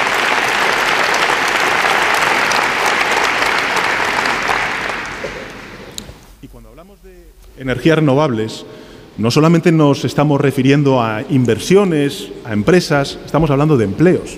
Fijaros, solamente en el año 2021, después de la pandemia, 112.000 empleos están vinculados, directa o indirectamente, con la ubicación y el despliegue de las energías renovables. Esas son las palabras del presidente del Gobierno, Pedro Sánchez, desde Puerto Llano, en Ciudad Real, acto al que volveremos a partir de las 2 de la tarde. También sigue en marcha en Zaragoza el acto del popular Alberto Núñez Fijo, que repetirá esta tarde en Navarra y en País Vasco. De momento, vamos a saber qué está pasando en ese mitin en la capital mañana, Onda Cero Zaragoza, Luis Puyolo. Buenas tardes. Buenas tardes. Feijo lamenta que el gobierno de España sea un cautivo de Bildu, por eso pide a los varones del PSOE que alcen la voz y se planteen ante los pactos y las cesiones de Pedro Sánchez. Alguien le tiene que decir a Sánchez que si Bildu es indecente, pactar con Bildu es más indecente. Gestionar con Bildu es más indecente. Y gobernar con Bildu es más indecente. Feijóo se ha comprometido a que si es presidente pondrá en marcha medidas para paliar los efectos de la sequía y articular políticas para frenar la despoblación. Además ha anunciado que implantará la gratuidad en las escuelas infantiles. Y sumamos las palabras del Lacari Iñigo Urcullo en Arrasate, en Guipúzcoa. Dice Urcullo que un nombre en 200 listas puede ser un error, pero que 44 nombres es una decisión política. Palabras que ha recogido en nuestra redacción en el País Vasco, en el País Vasco Juan Carlos de Julián. El Endacari ha participado en un mitin en Arrasate en el que en primer lugar ha criticado la complicidad que ve en Bildu ahora con el gobierno de Pedro Sánchez. A continuación le ha recordado a los de Arnaldo Tegui que detrás de la inclusión de exmiembros de ETA en sus listas hay una clara estrategia. Un nombre en 200 listas puede ser un error, pero aun cuando tengan derecho, 44 nombres con el significado que tienen es una decisión. Están en su derecho está en su derecho, pero que asuman sin victimismo la crítica ética y política que su decisión tiene. Urcullo ha reclamado respeto a las víctimas del terrorismo. Fuera de casa cita en Berlín, donde ha viajado el presidente ucraniano Zelensky para hablar de su contraofensiva. Ha desmentido que hayan querido atacar suelo ruso. Corresponsal en Alemania, Paola Álvarez. Ni Ucrania planea ataques en territorio ruso, así lo afirma al menos Zelensky, ni Alemania piensa enviar armas que los hagan factibles, al menos no los cazas que Kiev viene reclamando y que hoy el canciller Scholz le ha vuelto a negar por omisión. Berlín es el principal valedor de Kiev, por detrás solo de Estados Unidos, pero Scholz deja claro que el apoyo es al derecho de Ucrania a la autodefensa. En el mismo sentido, eso sí, recuerda también a los países que quieren mediar que la paz solo será posible con una retirada total de las tropas rusas. Es bueno que otros países se esfuercen por la paz, pero deben entender que no será contra Ucrania y que implica que Rusia retire sus tropas. Compromiso también con un futuro de Ucrania en la Unión Europea. El premio Carlo Magno que recibe esta tarde Zelensky es el más importante en el ámbito europeo. Deportes, Alberto Fernández. Pendientes en el Real Madrid estaban de Eduardo Camavinga tras marcharse lesionado en la victoria 1-0 anoche ante el Getafe y hay buenas noticias. Fernando Burgos. Buenas tardes, Alberto. Buenas noticias en el Real Madrid. Las pruebas realizadas esta mañana, una resonancia a Camavinga, han descartado una lesión grave en su rodilla izquierda. El francés tiene un leve esguince de rodilla y podrá jugar sin problemas en el Etihad Stadium de Manchester el próximo miércoles. Por su parte, Álava, Benzema y Rodrigo Goes se ejercitaron con normalidad y también están listos para enfrentarse al City. Anoche, tras la victoria ante el Getafe, Carlo Ancelotti anunció que tiene claro el 11 del miércoles y adelantó que Rudiger será titular. Por tanto, todo apunta a que quien se quedaría en el banquillo de inicio sea Rodrigo Goes. La victoria Madrid esta noche retrasa el alirón del Fútbol Club Barcelona que juega hoy por la noche a las 9 contra el español Alfredo Martínez. El Barcelona ya sabe que no puede ser campeón antes del partido y que por tanto no habrá pasillo en el estadio de Cornellá, pero una victoria matemáticamente le daría el título y por tanto las celebraciones que comenzarán mañana. No habrá hoy comida oficial entre ambas directivas cuya relación no pasa por sus mejores momentos. Es más, en las redes sociales en el día de hoy el community manager del Barcelona ha calentado el partido con una celebración de Piqué en Cornellá mandando callar a la grada.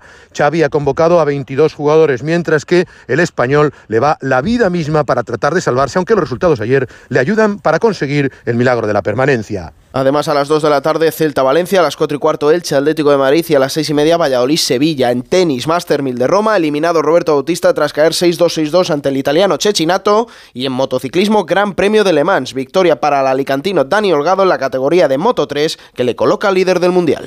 Es todo el repaso a toda la actualidad de la jornada a partir de las 2 de la tarde, la 1 en Canarias, en una nueva edición de Noticias Fin de Semana con Juan Diego Guerrero, siempre puntual en nuestra página web. Y ahora continúan con Gente Viajera y Carlas Lamelo.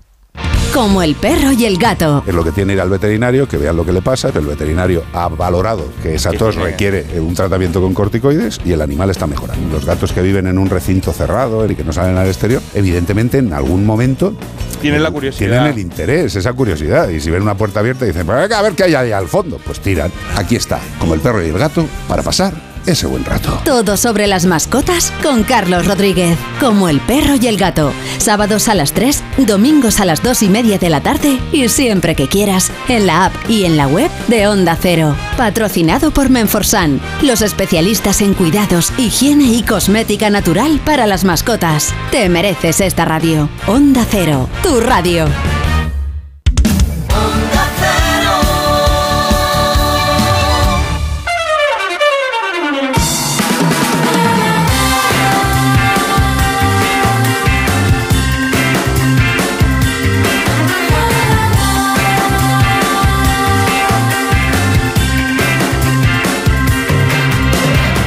Gente Viajera, el programa de viajes de Onda Cero con Carlas Lamelo. Ya es la 1 y 7, son las 12 y 7 en Canarias. Seguimos en Gente Viajera, vamos a seguir viajando también a través de ondacero.es barra Gente Viajera, donde recuperar los reportajes del equipo de colaboradores de este programa, como Ramón Villero. ¿Cómo estás, Ramón? Buenos días. Hola, Carlas, buenos días. ¿Cuál dirías tú que ha sido tu gran viaje? Uf, una muy- pregunta muy- difícil. Muchos sé. grandes viajes. La verdad es que cualquier destino me parece interesante. Yo nunca diría un, un destino especial. Pienso Pero que algu- alguno que te haya cambiado a ti un poco la mentalidad, el esquema vital. Hombre, uno que me ha cambiado mi esquema vital fue la India, porque era muy joven y ahí pues eh, mi visión del mundo cambió un poco.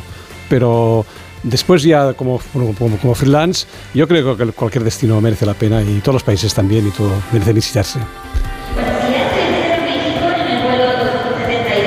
Pues esta es la idea de Ramón Villeró. El verano lo tenemos a la vuelta de la esquina. Es el momento de empezar a soñar de nuevo, de coger la mochila, la maleta, de salir a conocer este magnífico mundo que tenemos, que debemos cuidar, claro, que debemos proteger, pero que también nos gusta conocer. Y plantearnos a lo mejor un viaje de aquellos que, en fin, que son largos y que nos cambian la vida. Por eso, uno de los grandes eventos para los viajeros que se celebra cada año son las jornadas Yati de los grandes viajes, una cita indispensable que además están celebrando su décimo aniversario.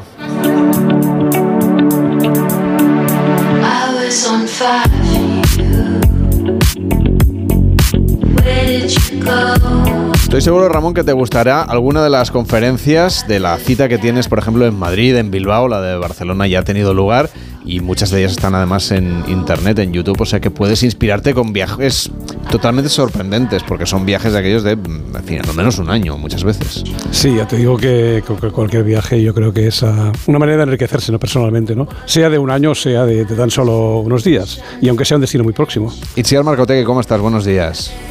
Hola, buenos días. Décimo aniversario, ¿cómo empezó todo? ¿Quién os lo iba a decir, eh? Pues empezó de una manera casi artesanal en la que mi socio Pablo Estrubel y yo pues eh, conocimos que había estos, estos viajes de gente que había, se había ido durante muchísimo tiempo a dar la vuelta al mundo, a recorrer la Panamericana, unos en bici, otros en familia, o sea, maneras muy diversas de viajar y dijimos, pero qué historias tan interesantes, vamos a juntar a esta gente para que nos las cuenten y poder disfrutar de sus historias.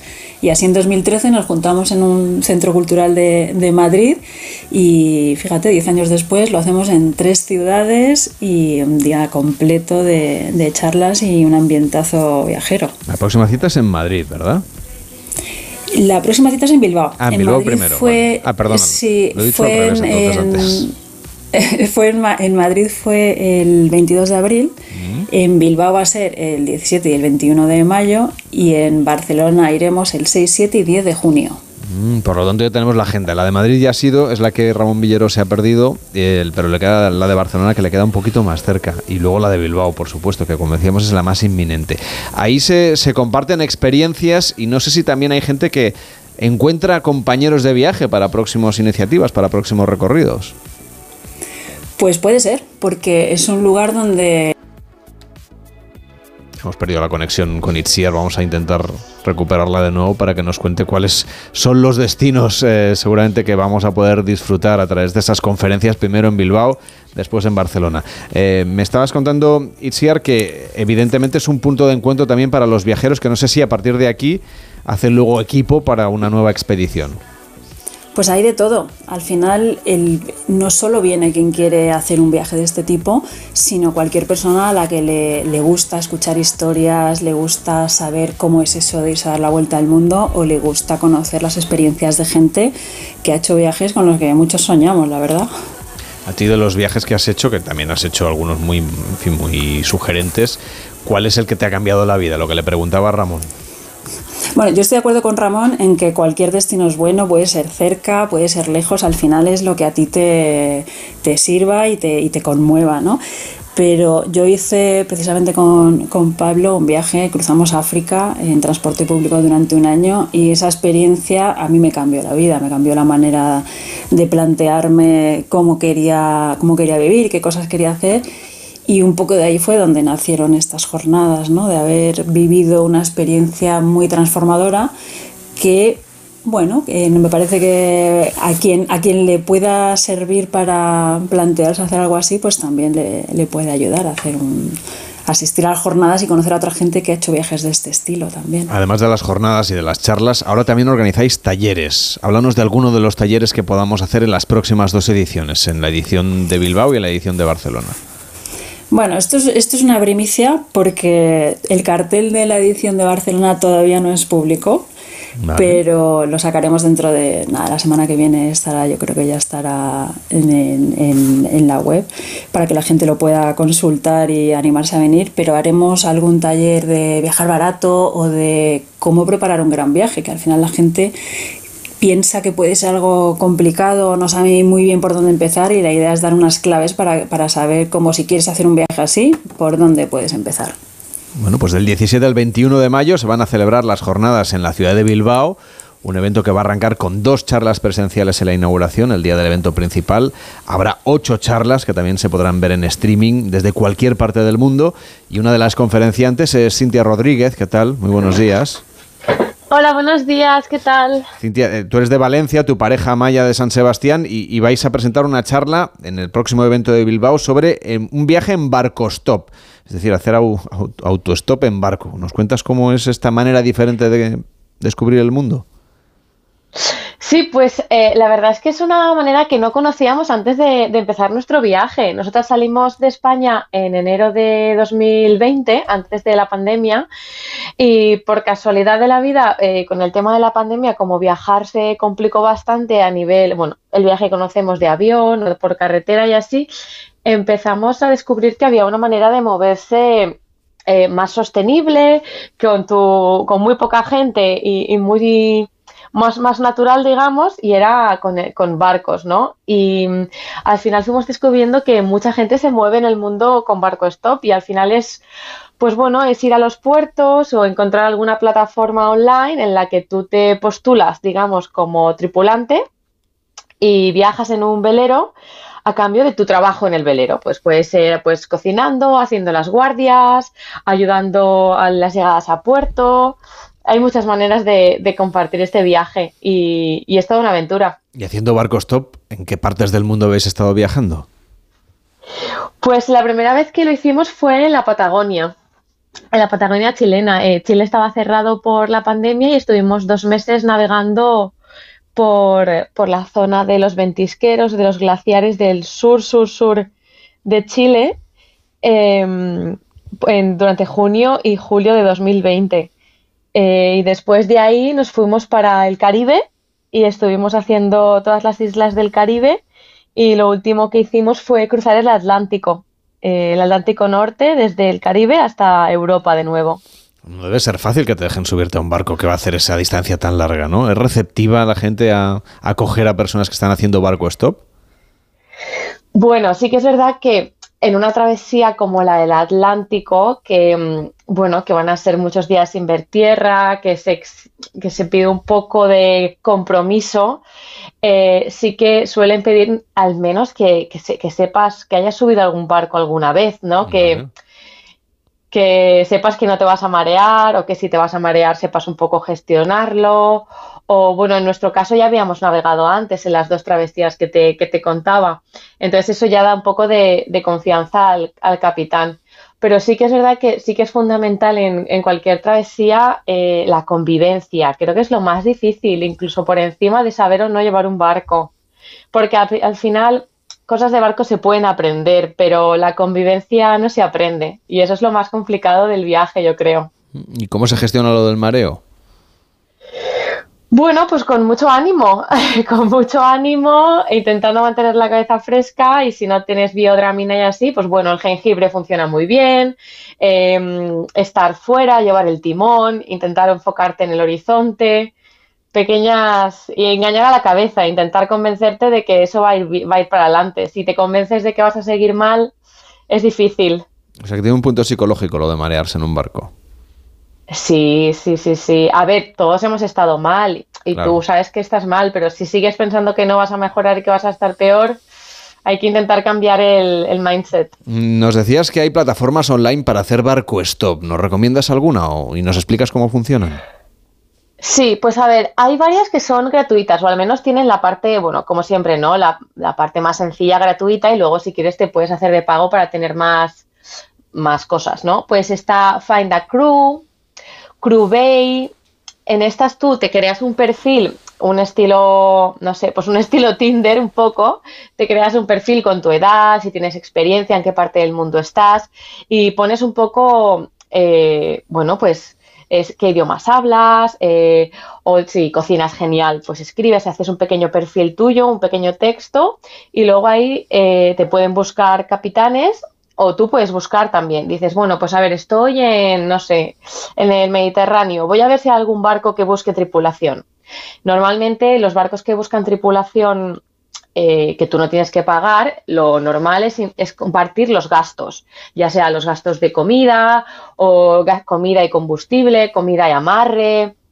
Y esto o se hace cuando se hace la compra y se divide, pues como cualquier compra de compañeros de piso, o se pone una cantidad fija al día o a la semana y es lo que tú, digamos, que pagas por estar en el barco. Pero bueno, al final lo que pagas es tu, tu comida y así. Y luego también funcionan muy bien las páginas de Facebook. Hay muchas páginas, pues si buscas eh, crew, find a crew. Crew es tripulación en inglés, ¿no? Sí que es verdad que sí que recomendaría hablar un poco de inglés, porque sí que la mayoría de barcos no suelen ser de bandera española. Entonces, al final, el inglés es un poco el idioma que te lleva a todos los sitios. Aunque sea poco de inglés lo que sepas, da igual. Mientras puedas tener una conversación, Claro. ya irás aprendiendo durante la marcha. Al final es lanzarse. Al menos habrá que revisar algo de vocabulario marinero, porque uno puede saber más o menos inglés Pero claro, a bordo de un barco las cosas tienen un nombre, que a veces incluso no sabemos ni en español. Bueno, yo no tengo ni idea de ellas en español y en inglés al final el capitán te las va a enseñar. De eso Ah, no te o sea, te preocupes. dice, Tú coge- mientras sepas decir mareado, me encuentro bien, me encuentro mal y la comida. No, me refería si te piden que traigas, no sé, algún aparejo, alguna cosa, porque como en teoría estás trabajando, para que sepas exactamente qué Sí, lo que eso te lo enseñarán a bordo, seguro. Qué sí, remedio. sí. Cintia, te vamos a poder escuchar en, en Bilbao, que vaya muy bien y hasta la próxima. Buenos días. Muchísimas gracias. Y en las jornadas de Barcelona nos va a acompañar también Dani Q, que arrancó en febrero de 2014 un viaje. Él tenía entonces 31 años, se dedicaba al mundo de la informática y se subió a una mountain bike y se puso a recorrer España. Hola Dani, ¿cómo estás? Buenos días. Hola Carlas, buenas tardes, encantado de saludarte. Bueno, ¿cómo, ¿cómo te surgió esa inquietud de decir, ahora lo voy a dejar todo con 31 años y me voy a dedicar a, a pedalear por España? Pues mira, de alguna forma yo siempre tenía la idea de que viajar por el mundo eh, era algo que necesitaba de mucho dinero. Entonces la bicicleta apareció en mi vida pues casi de casualidad. Encontré a alguien que viajaba en bicicleta, me llamó la atención y hasta que lo probé y me encantó. Eso sumado a que quizás pues esa vida en la ciudad, esa rutina un poquito de todo tipo, laboral, de los amigos, de la gente que tiene un poquito de prisa, ya sabes, pues quizás me empujaba a hacer algo diferente. Así que me enamoré de ese tipo de vida. Creo que no le contaste a mucha gente que te ibas, por si acaso te salía mal y volvías pronto, ¿no? No sé, no, exactamente. Al principio no sé si fue por eso, pero quizás, bueno, por eh, yo quería experimentar primero si eso era para mí. Creo que la palabra o, o las palabras dar la vuelta al mundo es algo, pues, eh, que hoy se dice a lo mejor con más facilidad, ya sabes, pero creo que eh, primero quería probar para mí si ese mundo de acampar al aire libre, vivir un poquito, esa vida un poquito más nómada, porque verdaderamente yo pues viajo prescindiendo de bastantes comodidades a veces. Quería probar si era para mí y entonces tenía esa duda, ¿no? Y al final, bueno, me encantó, es verdad. Y de ese viaje por España te fuiste a Marruecos y desde allí luego a América. A ver, cuéntanos, ¿cómo continuó tu periplo cuando dejaste atrás nuestro país? Pues así es, me convencí, digamos, cruzando España de que eso verdaderamente era para mí y para hacer, digamos, una prueba de mayor calado, algo de mayor impacto, me, me agarré mi bicicleta, me fui a Marruecos con la intención de cruzar Marruecos y bueno, así fue, fue una prueba, una prueba de mayor tamaño, aún así me, me- me encantó y ya organicé todo un poco en mi vida justamente, pues en ese momento ya había acabado justo un trabajo. Obviamente, bueno, yo estudié en ingeniería informática y podía seguir trabajando, había trabajo, pero organicé todo un poco en mi vida, eh, vendí mi coche, organicé mis cosas y, y me, me embarqué hacia América. Agarré un avión barato y con lo que tenía, con ese equipo un poco más básico que llevaba entonces, una bicicleta bastante sencilla, me fui para América con idea de, no sé, dejarme llevar en este tipo de vida, a veces también trabajando puntualmente en el camino, generando algo de ingresos, pero como digo, pues también viviendo de una forma modesta, ¿no? Normalmente, pues sin pagar para dormir, aprovechando pues a veces esa hospitalidad de la gente de Latinoamérica y bueno, disfrutando sobre todo de, de esa vida intensa de la bicicleta. Creo que llegó un momento que ese equipo lo perdiste, en México concretamente, ¿no? Bu- ¿El equipo te refieres a algún Bueno, suceso? que te robaron, que te robaron el material. Ah, bien, así es, no, fue en Marruecos, en Marruecos, Ah, en por Marruecos. desgracia, bueno, verdaderamente yo siempre puntualizo esos momentos eh, adversos como una anécdota, ¿eh? porque al final verdaderamente para mí fue así, ¿no? O sea, sí que en un fue en Marruecos, en un momento determinado, en un lugar, pues me robaron. Me robaron todo, quitando la bicicleta, que afortunadamente bueno, estaba atada a un árbol y quizás no les interesaba, pero perder el pasaporte, quizás perder el pasaporte es lo más tedioso cuando uno se encuentra fuera de su país. Pero finalmente remarco eso, que fue una anécdota porque, bueno, verdaderamente yo estaba bien, eran cosas materiales, todo se fue solucionando paulatinamente, pues obviamente ese no tenía ni agua, ni comida, ni dinero, eh, casi ni zapatillas, porque me robaron hasta las zapatillas, pero bueno, es una anécdota negativa en este caso, pero al lado de estos años viajando, claro, al final es simplemente, bueno, una, una mera anécdota, desde luego. Creo que también has encontrado pareja viajando. Sí, de hecho, bueno, desde finales de 2018 me acompaña Judith, una chica catalana que ahora está, bueno, está por aquí cerca conmigo eh, y que conocí en Argentina. Al final, mira, pasé cinco años en América, pero acabé con una chica catalana. ¿Viste cómo son las cosas? Dando la vuelta al mundo te encuentras españoles por todas partes. Eso es verdad, ¿Dónde, es dónde verdad. estáis ahora mismo? Pues mira, ahora circunstancialmente estamos recorriendo partes de España y ahora mismo estamos por unas zonas de Tarragona, unas zonas naturales, por el Parque Natural del Montsant y las montañas de Prades. Y sí, nos pillas viajando, he dejado la bici por ahí aparcada para charlar con vosotros y, y Judy, mi compañera, pues está también, ahora hacemos cositas en las redes y está por ahí conectada, pues en Twitch y esas cosas. Bueno, pues muy buen viaje, que disfrutéis de esa zona del Montsant en Tarragona y vosotros estaréis también presentes en Barcelona en esas jornadas de los grandes viajes. Hasta la próxima, muy buenos días. Muchas gracias, Carlas, que vaya muy bien por ahí, un placer. Itziar, como decíamos al principio, hay muchísimos viajes, muchísimas experiencias y todas se comparten en estas jornadas, que como decíamos tenéis cita en Bilbao, después en Barcelona, y luego estarán disponibles también en Internet, ¿no? Para que la gente las pueda ver un poco a la carta. Esa es la idea. En, el año 2021, con el tema de la pandemia, empezamos a hacerlas en streaming y funcionó súper bien, entonces ya lo hemos mantenido. Y ahora, para quien no se pueda acercar a la ciudad donde está teniendo lugar, puede seguirlas en directo o también las puede ver durante 30 días después y más adelante las, las liberaremos para que se puedan se pueda la pueda escuchar quien quiera. Pues nos encantará contarlo también aquí en Gente Viajera, que vaya muy bien esas jornadas de los grandes viajes, primero en Bilbao, después en Barcelona y enhorabuena por esos 10 años. Hasta la próxima, buenos días. Pues muchas gracias y si alguien tiene curiosidad, jornadasgrandesviajes.es, ahí tendremos toda la, la información. Pues muchas gracias, Carlas. Pues lo anotamos. Hacemos una pausa en Gente Viajera y nos vamos a ir a la Costa Brava. En Onda Cero, Gente Viajera, Carlas Lamelo. ¿Bebidas? Sí. ¿Platos gourmet? También. ¿Jacuzzi con vistas al mar? Claro. ¿Todo? Sí, todo esto está incluido y mucho más. Y el verano con Costa es el auténtico todo incluido. Reserva tu crucero hasta el 30 de junio desde 899 euros por persona. Info en tu agencia de viajes o en costacruceros.es. Costa, believe your eyes. ¿Has pensado en todo lo que pueden hacer tus manos? Emocionar, trabajar, acompañar, enseñar. ¿Y si te dijera que tienen otro poder? El poder de ayudar a otras manos a acabar con la desigualdad, la pobreza y el hambre. Únete a Manos Unidas en manosunidas.org y ayúdanos a frenar la desigualdad. Está en tus manos. Puedes contar que has disfrutado de la nieve en Laponia. O que has vivido en plena naturaleza en Tailandia. O que te has relajado mucho en Costa Rica. Pues eso, puedes soltar tu chapita sobre cualquiera de estos destinos desde 1.475 euros y con hasta 500 euros de descuento. Es lo que tiene viajar con TUI y Nautalia Viajes, que las vueltas dan mucha vida incluso cuando has vuelto. Pide por esa boquita, viajar, disfrutar de un verano mejor, vamos, grita.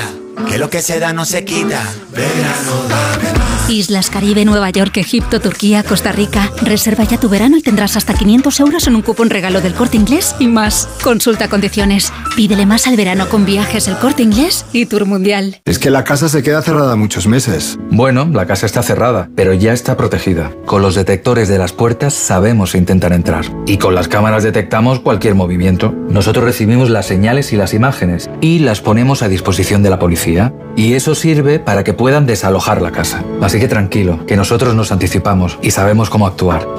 Protege tu hogar frente a robos y ocupaciones con la alarma de Securitas Direct. Llama ahora al 900-272-272.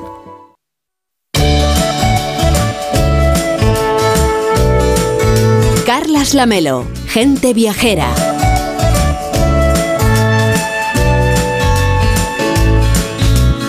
Si quieres dejar una nota de voz, el número de WhatsApp de Gente Viajera es 699-464-666. La 1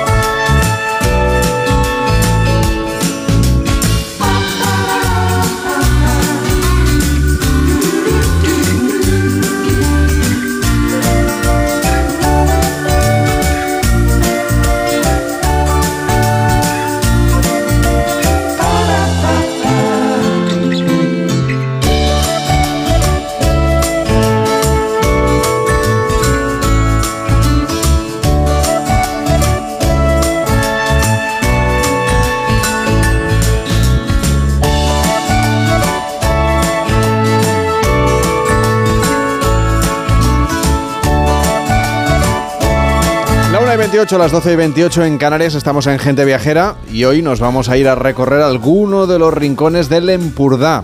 En Cataluña, ver lugares y realizar actividades un poco distintas que complementan la enorme oferta que normalmente tiene la Costa Brava. Para empezar, Ramón, nos propones una visita a la población de Bagur que si bien es bastante conocida, sobre todo por sus preciosas calas, también tiene una oferta cultural muy amplia y además parte de su patrimonio está asociado a su propia historia, a los indianos. Sí, Begur seguramente es uno de los pueblos más pintorescos de la Costa Brava y sus calas, la Platja El Racó y La Roja, Sarriera, Satuna, Platja Fonda, Fornell, Lleva Blava, son algunos de los rincones más bonitos de la Costa Brava. Sobre todo ahora en mayo, junio es una época preciosa para, para bañarse en sus calas. Pasear por el centro de Bagur es también una delicia y es muy aconsejable, yo lo he hecho en varias ocasiones, subir al castillo desde donde se disfruta de una magnífica vista del entorno. Se entiende por qué el pueblo fue construido ahí, porque de- desde allí se, se protegían de piratas e invasores. Pero también es verdad, Carles, que la historia de Bagur va muy unida a los indianos, a las personas que, como en tantos otros rincones de España, fueron a Cuba a buscar fortuna. En parte la culpa fue de, de- la filoxera y de, la disminución del comercio del coral en, en de la pesca del coral. Y fueron unos 500 begurenses que emigraron a las Américas. De esos algunos volvieron ricos con dinero, que fueron los indianos, y buena parte de la historia de los indianos se- se- se puede ver en las casas coloniales de Bagur. De hecho, hay una ruta por el centro del pueblo que en poco más de, de me- media hora, 20 minutos, una hora, nos lleva a conocer 16 edificios ligados a esta época. La mayoría son casas que fueron construidas a finales del siglo XIX y muchas de ellas conservan las galerías con arcos y las pinturas murales. Bueno, a principios de año además se inauguró el centro de interpretación, que es un buen punto de referencia para conocer mejor la vida de los indianos, ¿no? Al Centre d'Interpretació dels Indians de Cataluña, impulsado por el área de cultura del Ayuntamiento de Agur, abrió sus puertas el pasado mes de febrero y hace poco tuve la ocasión de visitarlo. Un recorrido completo que nos explica muy bien en qué condiciones marchaban, cómo era la vida a bordo de los barcos, cómo vivían en Cuba, así como de qué manera regresaban a Bagur y cómo se convertían en los principales valedores de la población.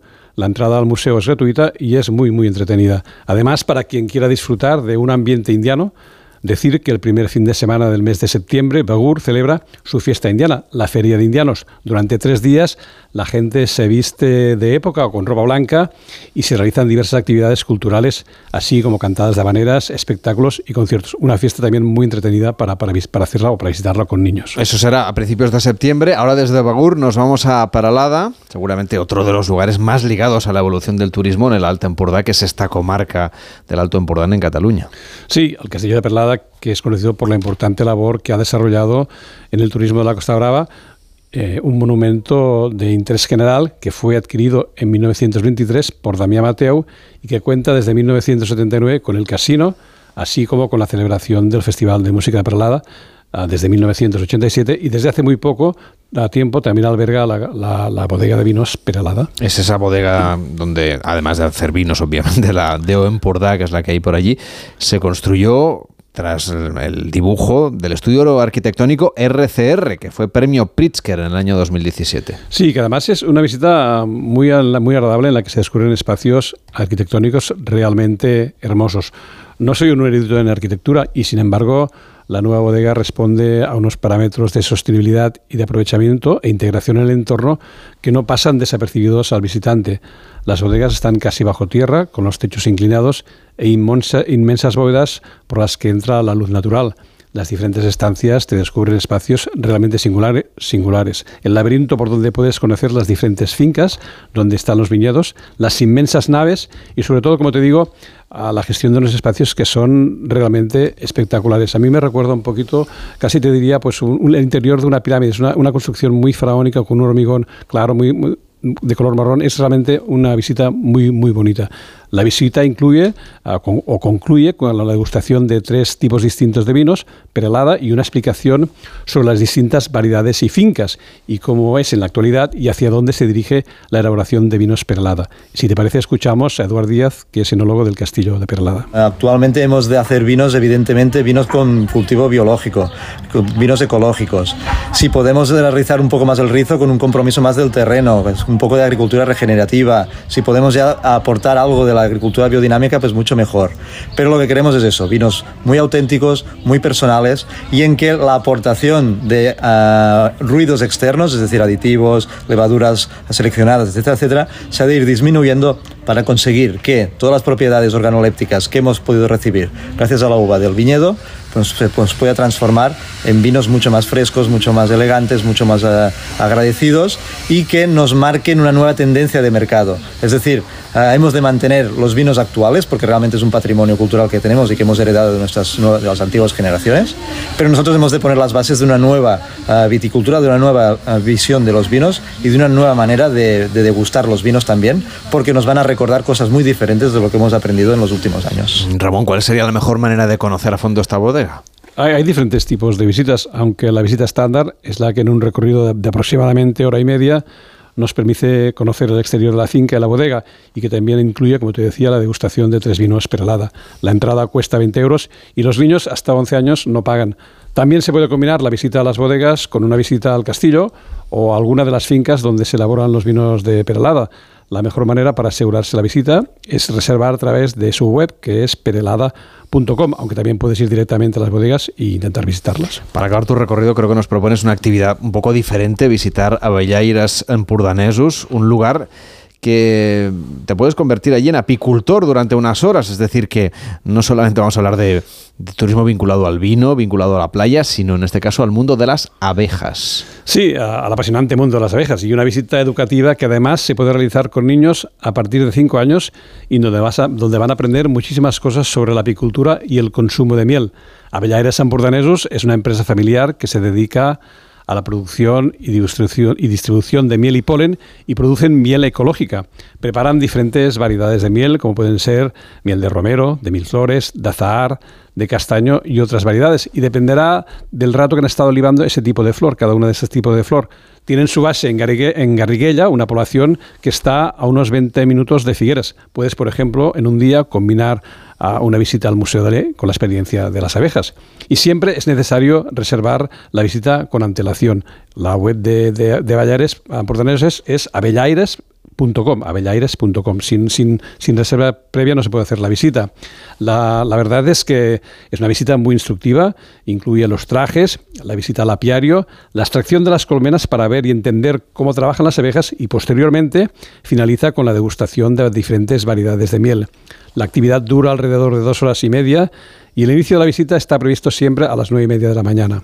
El precio para los adultos es de 35 euros, mientras que los niños pagan 17 euros y siempre deben estar acompañados por un adulto. Ya te digo que es a partir de, de unos 5 años de edad. Más pequeños no pueden, obviamente no pueden Bueno, ir. pues, porque claro, mm, tienen que ir con cuidado, o sea, hay que saber muy bien para que no te piquen las abejas. Sí, y sobre todo por el tema, por el tema de los trajes. Claro, evidentemente. Oye, en este viaje también tuviste ocasión de degustar algunos erizos de mar.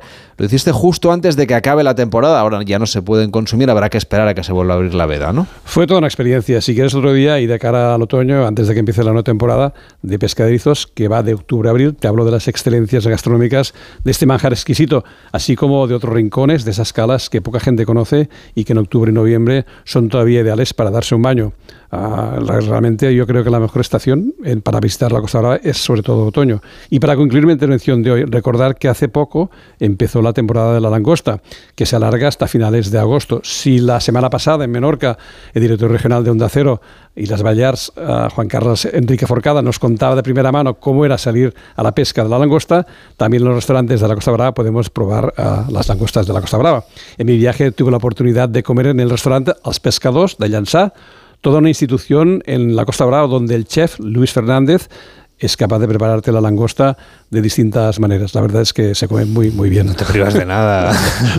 fue, fue una comida excepcional. Me parece maravilloso.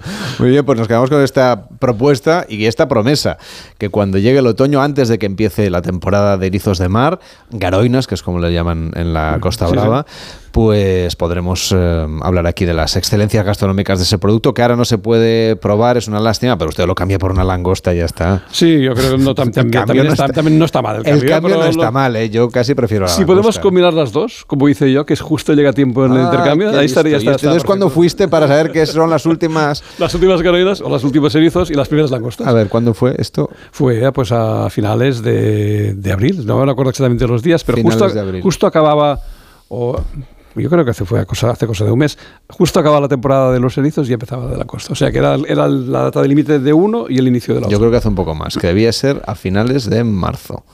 Ah, puede ser. Más o principios de... Antes de Semana ahora- Santa te ahora- fuiste, sí. Ramón, ya no te acuerdas. Sí, bueno, sí, no te preocupes, eh, que en cualquier caso lo miraremos y lo, y lo contaremos ahora. En Gente Viajera, ya saben, vamos a ver las cosas y luego las contamos. Y también le sacamos fotos, que es lo que vamos a hacer ahora con Manuel Charlón. ¿Qué tal, Manuel? ¿Cómo estás? Buenos días. ¿Qué tal, Carles? Buenos Yo días. te voy a pedir que nos hagas un recorrido hoy por los cinco monumentos más fotografiados de España, nada menos. Ya te digo, es una ruta que tiene su, su aquel, ¿eh? porque es difícil. España tiene mucho y elegir cinco es muy complicado. Ramón, aunque no sea de los monumentos más visitados de más fotografiados, perdón, de España, ¿hiciste fotos de la Costa Brava? Claro, hice, hice fotos de la Costa Brava y de todos los lugares visitados. Se los has enseñado a Manuel para que te dé el visto bueno. le, enseñé las, le enseñé algunas fotos de las bodegas, pues realmente me impresionaron. ¿Y qué le parecieron? A ver, Manuel, ¿hizo bien las fotos? Curso de fotografía ver, para Ramón, gente Ra- viajera. Ra- Ra- Ramón tiene buen ojo, Ramón tiene buen ojo y lo sabe. Dice que no le voy a decir nada que él no sepa, porque tiene buen ojo y hace buenas fotos. ¿eh? Manuel, vamos a empezar este recorrido por los cinco monumentos más fotografiados de España. Y el primero está en Barcelona, donde hacemos gente viajera para todo el país. Es, claro, la Sagrada Familia. Pero dicen, eh, a ver, cuando llegamos a un lugar, me lo has puesto en bandeja ahora con, con Ramón, lo más importante es conocer a alguien y que te lleve a, a a esos lugares y que se, y se aleje un poco de los de, del sitio que es más fotografiado. Tú has dicho la Sagrada Familia, pero mira, te digo que posiblemente, el, eh, según una, una red social, Instagram, que ha hecho un estudio de lo más fotografiado en España, no es la Sagrada Familia lo más fotografiado en Barcelona. No, no, ¿Y no, qué no. es? Es el, par- el Parque Güell, luego está el Camp Nou y en tercer lugar la Sagrada Familia. Yo creo, Carles, que tiene que ver un poco por la edad. Es decir, estamos hablando de gente decir? joven. ¿Qué quieres decir? No, no, quiero, quiero decir que Instagram es, un, es una red social de Ah. gente joven y obviamente la gente joven se va al Parque Güell, al Camp Nou y la Sagrada Familia posiblemente sea la más fotografiada, pero ya de gente la más visitada, gente de una edad un poco más alta. Digamos, vamos a poner alta, pero para mí personalmente creo que es la Sagrada Familia, pero creo que es curioso, solo simplemente curioso, que no sea la Sagrada Familia, sino que sea el Parque Güell. Y la verdad es que mm, teniéndote a ti, Carles, y a, Como y a guía. Víctor y a Tatas de- como guías, yo creo que también tú te mojes un poco A porque hay que, hay que salir un poco del entorno de la Sagrada Familia, del Parque Güell, de lo, de lo mucho Gaudí que tenéis en Barcelona. Y a mí siempre me gusta que alguien que vive en la ciudad, que vive en este caso en Barcelona, como eres tú, que me lleves a tu sitio preferido de Barcelona. Idea. No sabría decirte. Pero oye, las vistas que hay aquí en Onda Cero Barcelona, en, el, en la terraza, son espectaculares. Yo te digo, a, a mí las Ramblas, Aunque no, sé si- no se ve, no se ve la Sagrada Familia, me parece. Bueno, o se verá a lo. No, pero, la, pero tenéis las Ramblas enfrente que para mí es, un, es una especie de, de pasarela de moda Bueno, de lo que es quedarte en un banco. No, sí, yo creo que las Ramblas tiene mucha... Y el mercado que tenéis enfrente, Ah, Carles. Sí, sí, sí, la boquería, claro que sí. Pues es La un boquería. sitio bueno para. Pero vamos, tendría que pensarlo, ¿eh? A ver, otro sitio. Digo, sí, y el puerto. Yo reconozco que el puerto me llama mucho la atención cuando llego a Barcelona. Será porque soy de Cantabria y me gusta mucho el mar, pero siempre que voy a Barcelona, Pues mira, siempre ahí sí que- voy- me voy al puerto. Yo te diría que sí, por ejemplo, que, me- que prefiero la- lo que es la- todo lo que es la fachada marítima de la ciudad. Ahí sí me encontrarás a menudo. Me gusta escaparme por ahí. Sí, mira, Carlos, Y sobre todo, Mira, Manuel, a mí me encanta la- el Frente Marítimo de Barcelona. Los que hemos vivido la Barcelona de antes de las Olimpiadas y ahora, todo lo que es el Frente Marítimo es, realmente es una, una zona muy, muy bonita y muy, muy, muy agradable para fotografiar. Una cosa que me sorprendió a los dos, os lo digo, que, que yo que he vivido en Cantabria con vistas al mar, ¿cuánto tiempo Barcelona estuvo viviendo de espaldas al mar hasta que llegó el famoso eh, las Olimpiadas del 92? Pero me parece que lo que acaba de decir ahora Ramón es curiosísimo. Ha- Habéis descubierto una Barcelona, para mí, espectacular viendo el mar. Desde luego, hay que ir cuanto, siempre que podamos. Oye, en la lista también está no solo Barcelona, sino la Alhambra de Granada, la Mezquita de Córdoba, la Ciudad de las Artes y las Ciencias de Valencia, que recorríamos ayer en Gente Viajera, la Torre de Hércules en A Coruña. Dinos tú otros lugares que, que nos permitas, eh, no sé, fotografiar en este momento. Mira, que quiero salir un poco de eso, de, efectivamente, lo que acabas de decir tú y yo, efectivamente, son los más fotografiados en España, pero mm, me quiero ir, después de Barcelona, me quiero ir a un sitio que es naturaleza pura, que es seguro que lo conocéis porque lo tenéis muy cerca, que es un poco la- las manifestaciones de, de la que es la naturaleza conjunta, que es eh, el parque de, de, de Ordesa, el Monte Perdido. No sé si lo conocéis, pero me parece espectacular Buen sitio maravilloso para hacer senderismo, claro que sí. En pleno corazón de los Pirineos, uno de los primeros espacios protegidos de Europa declarado Patrimonio Mundial de la UNESCO. El parque incluye cuatro valles, Ordesa, Añisclo, Euscaín y La Pineta, y son los brazos de Monte Perdido, en el macizo calcáreo más alto de Europa, que se dice pronto.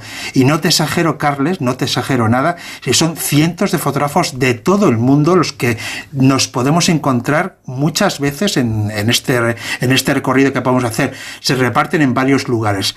Tozal del Mayo, la cascada del Estrecho, el bosque de las Hayas y la cascada de cola de caballo. Es decir, veremos fotógrafos de todo el mundo en este parque y hagamos no o no hagamos fotos es indiferente porque la fotografía siempre es el, un poco el vínculo visual para ir a un sitio. Es, sin entrar en detalles, me marcho un poco a, a lo que son los invitados de este parque, que son ilustres los buitres, las águilas y sobre todo el quebrantahuesos. Pocos lugares en Europa, pocos se puede decir que podemos tener esos tres invitados en un parque. Y en una ruta estamos haciendo, hemos partido de, la, de Barcelona, del Parque Güell, nos hemos ido ahora a este parque natural y ahora nos propones que nos vayamos a Galicia, el segundo lugar Pues sí. más fotografiado, según tu criterio. No, no es que sea más fotografiado, es decir, ya te- hemos dicho que la Alhambra, la Córdoba, Sí. es decir, son los más fotografiados, pero para mí personalmente eh, las, eh, la- es muy conocido las Rías Bajas, las Rías Bajas obviamente lo conoce muchísima gente, pero esta vez yo quiero dar ese, ese pequeño golpe y quiero irme a las Rías Altas porque es un destino muy gente viajera, Carles, hemos ido muchas veces y cada vez que voy es que me alucina ese sitio porque tiene una maravilla, son 16 rías divididas entre Rías Bajas y Rías Altas y el punto que las separa es Cabo Fisterra. Pero hoy nos vamos a las Rías Altas, como te he dicho. Hay miradores, mm, miradores naturales, pueblos, faros, ermitas y muchísimo acantilado. Pero si estamos hablando de los, mm, de los sitios más fotografiados en las Rías Altas, tengo que decir que es la playa de las catedrales. Seguro que los oyentes, mm, si no lo han visto, lo tendrán que ver algún día porque es, es un espectáculo. Un inciso. Si alguna vez si alguna vez se puede ir en invierno, en marea baja y que no haya gente, ese sitio te deja marcado para toda la vida. ¿eh? Lo primero lo puedes controlar tú cuando vas y que sea en marea baja. que haya gente o no. No. No, pues en invierno y entre semana, si tenemos suerte y podemos hacerlo, pues sí, desde luego podemos tener una buena foto. Porque muchas veces, Carles, el- los sitios muy masificados, y te- tú que vives en Barcelona, eh, rompen un poco el encanto de lo que es la- el entorno fotográfico, estamos hablando. Pero mira, hay un sitio allí muy cerca, hablando del entorno, que es Rinlo, que es un pequeño pueblo costero con una foto con muchísimo color, que termina un poco la ruta especial, el paseo por los acantilados, y donde podemos comer, y estamos en la comida, un arroz caldoso buenísimo.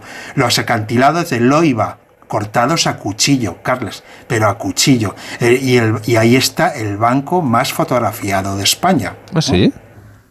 Sí, ahí está el banco más fotografiado de España. Algún día tendremos El que banco- hablar banco de, los bancos. De, sentarse. de banco, banco de sentarse. Vale. Y algún día tendremos que hablar de los bancos más fotografiados en España, que son varios ya, ¿eh? ¿Ah, sí? Este es uno Sí, de sí, ellos. sí, sí, sí. Y- y- Este es ¿te el más. de alguno más? Pues hombre, hay uno, en, en- mira, en, en Costa Quebrada, en Cantabria, hay otro más. Hay, hay en, en- en Menorca el otro día vi uno, lo que pasa que no sé si está en la lista. Pero la verdad es que ahora mismo hay una ruta de bancos, bancos de sentarse, efectivamente, que eh, se están poniendo muy de moda y las, y las, y las eh, comunidades autónomas se han dado cuenta y están poniendo ya efectivamente bancos muy concretamente en sitios muy concretos porque son un poco un, un, un gancho o un cebo para, para los destinos los destinos de foto. Y Porque para los Instagramers, eh, cuéntalo, Eh, Manuel, que ahí la, la gente se sienta y se hace el selfie, ¿no? Efe- efe- Efectivamente, ¿Sí no? se sienta, se hace el selfie y efectivamente es, es un poco el gancho para la fotografía de familia, porque nos sentamos todos y, es un poco el lugar donde, donde vamos a tener el recuerdo. Pero desde luego, no, mm, Carles, cuando vayamos a los sitios, mm, demos un poco una vuelta más al lugar. Sí, si vamos a la Alhambra, no nos quedemos en la Alhambra, vayamos al Albaicín, por ejemplo, vayamos al Sacromonte. Sí, detrás de cada monumento en España, detrás de cada monumento más fotografiado o más visitado, siempre hay un entorno que es el que tenemos que descubrir. Ahí está el verdadero viajero, ahí está el verdadero arte de viajar. Manuel, cuídate mucho, nos vemos en el Rocío y ahora hacemos una pausa y nos vamos al Parque Kruger con Mariano López. Hasta la próxima. Gente viajera, sábados y domingos a las 12 del mediodía, con Carlas Lamelo. ¿Bebidas? Sí. ¿Platos gourmet? También. ¿Jacuzzi con vistas al mar? Claro. ¿Todo? Sí, todo esto está incluido y mucho más. Y el verano con Costa es el auténtico todo incluido. Reserva tu crucero hasta el 30 de junio desde 899 euros por persona. Info en tu agencia de viajes o en costacruceros.es. Costa, believe your eyes. Viaja con Catay para descubrir Saba, la reina de Borneo, con otra mirada. Su gente, sus selvas, sus atardeceres, los icónicos orangutanes de Borneo, las especies de calaos y los majestuosos elefantes pigmeos. Saba, lo mejor del Borneo malayo. 12 días desde 2.895 euros. Catay descubre el mundo que imaginas en www.catay.es. Onda Cero, Madrid. Big Mat Silvium Coslada. Ventanas de PVC. Big Mat Silviu. Big Mat Coslada. Ventanas de PVC Big Mat Silviu. Materiales de construcción. Silviumateriales.com. Big Mat Silvium Coslada y Torrejón. Rodrigo, Osciño espada e invisto caballero. Esta es Tizona. Tiene dos filos. Uno es justicia, el otro misericordia. Recuérdalo, es el tesoro del caballero. Es historia, pero no es un museo. Es mucho más. Es Puy de Fou, España. Compra ya tus entradas en puidefu.com. Es el rincón de Jaén. Es el rincón de Jaén. Ven al Rincón de Jaén. En Don Ramón de la Cruz 88, Doctor Gómez Ulla 6, junto a la Plaza Manuel Becerra y Avenida Camilo José Cela 11. Es el rincón de Jaén. El Rincón de Jaén. El pescadito frito de Madrid. Llega la Revolu Plus a Ocasión Plus. Descuento de hasta un 30% en más de 8.000 coches. Aprovecha esta oportunidad única. Hasta el 21 de mayo. Ocasión Plus. 15 centros en Madrid. Nuevas tiendas en Fuenlabrada, Arganda y Torrejón. Localiza tu centro más cercano en ocasiónplus.com. Abierto sábados y domingos.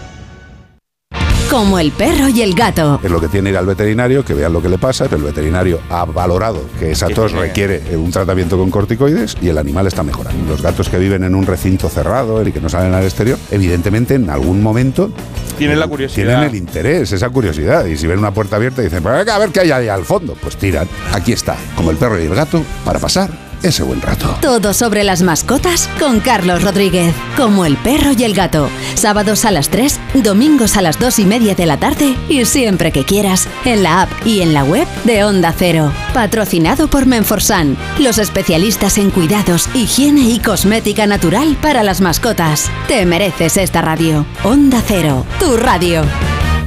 Nos eliges para informarte, porque somos una radio plural y ecuánime, con todas las voces y opiniones. Nos eliges para entretenerte, porque te ofrecemos variedad de secciones y contenidos pensados para ti. Nos eliges para acompañarte, por credibilidad, cercanía y respeto.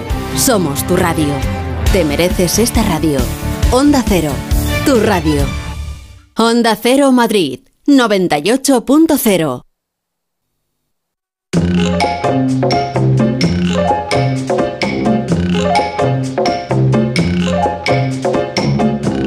Gente Viajera, sábados y domingos a las 12 del mediodía, con Carlas Lamelo. Pues cuando falta poco para celebrar el Día Mundial de la Biodiversidad, viajamos ahora a uno de los mejores lugares del mundo para disfrutarla, al Parque Nacional Kruger, que acoge y protege un tesoro superlativo, la mayor reserva de fauna salvaje de Sudáfrica, una de las mayores del continente africano, un lugar que conoce bien Mariano López. ¿Cómo estás? Buenos días. Buenos días, Carles, ¿qué tal? Bueno, además está de aniversario el parque, cumple 125 años. Pues sí, el parque nació, como dices, hace 125 años con la creación de una reserva al sur del territorio que ocupa actualmente el Kruger. No eran tiempos fáciles, ni siquiera para delimitar una reserva. Fíjate, los cazadores de marfil habían arrasado la zona, solo quedaban cinco elefantes, ahora hay unos 8.000. Además, hace 125 años, cerca de la reserva se había descubierto oro, y por si fueran poco los males y las amenazas, pues un año después de esta creación de esta reserva, en 1899, estalló la guerra entre los Boers de Paul Kruger y el Imperio Británico. Durante los años de guerra, durante los 40 años siguientes, fue providencial que se ocupara de la gestión del parque un personaje singular, el mayor James Stevenson Hamilton, al que los nativos apodaron Escucuza, que significa en Zulu el hombre que todo lo cambia.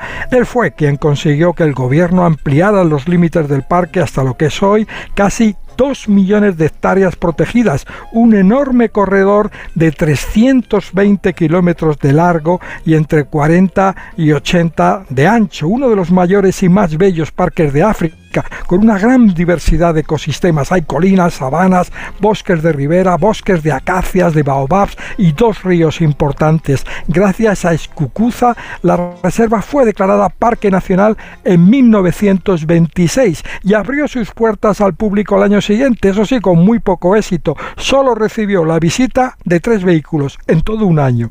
Pero eso sí, al año siguiente ya sumó más de mil turistas y ahora, muchos años después, es el destino más visitado y más cuidado de toda Sudáfrica. Cuando tengamos la ocasión de ir a visitarlo o de volver, el oyente que, que nos escuche ya lo ha visitado, ¿cuál sería a tu juicio, Mariano, la mejor manera de verlo, de disfrutarlo?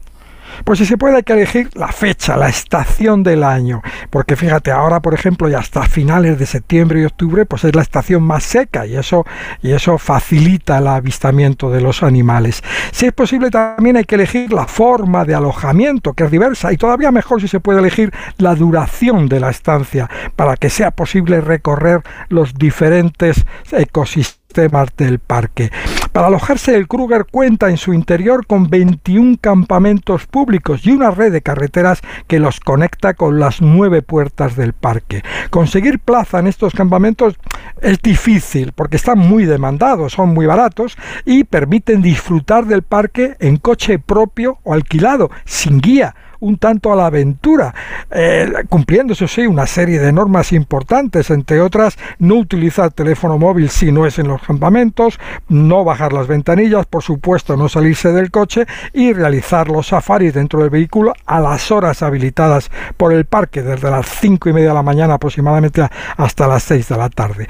Para los turistas internacionales, porque esto es muy, muy solicitado por los turistas locales. Para los turistas internacionales la mejor opción, si se dispone de muy pocos días, está en disfrutar de los safaris 5 estrellas que organizan los alojamientos de lujo que se encuentran junto a los límites del suroeste del parque. Son los mejores de África, sin duda, por sus instalaciones, sus servicios, su cocina, su historia y porque facilitan encuentros memorables con los llamados en inglés Big Five, los cinco grandes mamíferos de África, el león, el leopardo, el elefante, el rinoceronte y el búfalo del cabo. En, apenas en, en dos días de safari estos, estos alojamientos están organizados y gestionados de manera que puedan facilitar estos avistamientos completos, con safaris diurnos desde el amanecer al mediodía y con safaris nocturnos para ver atardecer y luego sentir la vida del parque por la noche. Son muy, muy emocionantes estos safaris nocturnos. ¿Y a ti cómo te fue ese viaje, esos encuentros con la fauna salvaje del Kruger?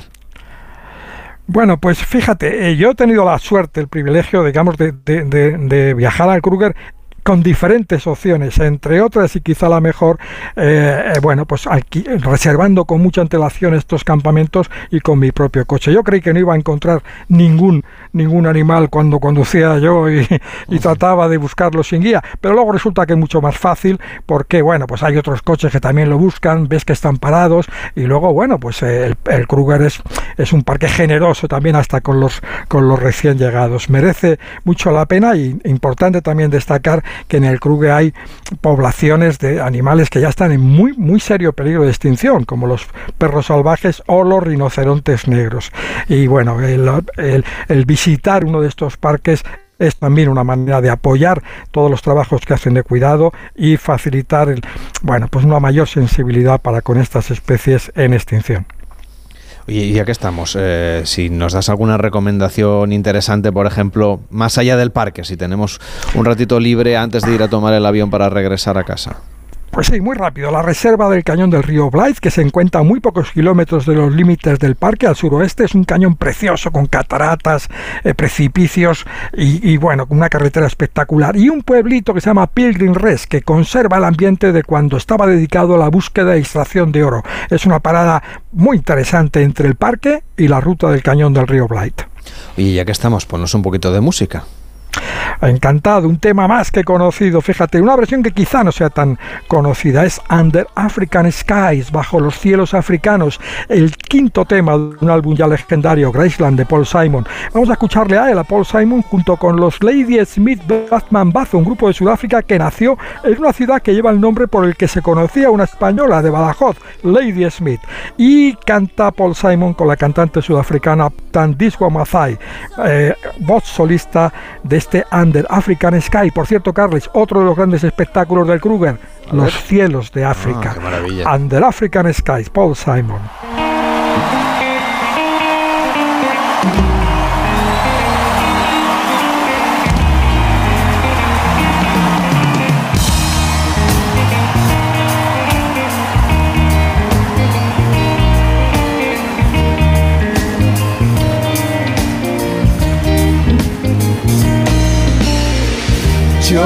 Joseph's face was black as night.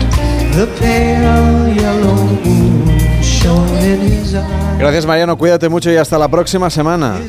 Hasta la próxima semana, Carlos. Ahora llega Noticias Fin de Semana con Juan Diego Guerrero. Sigue la radio aquí, claro, en Onda Cero.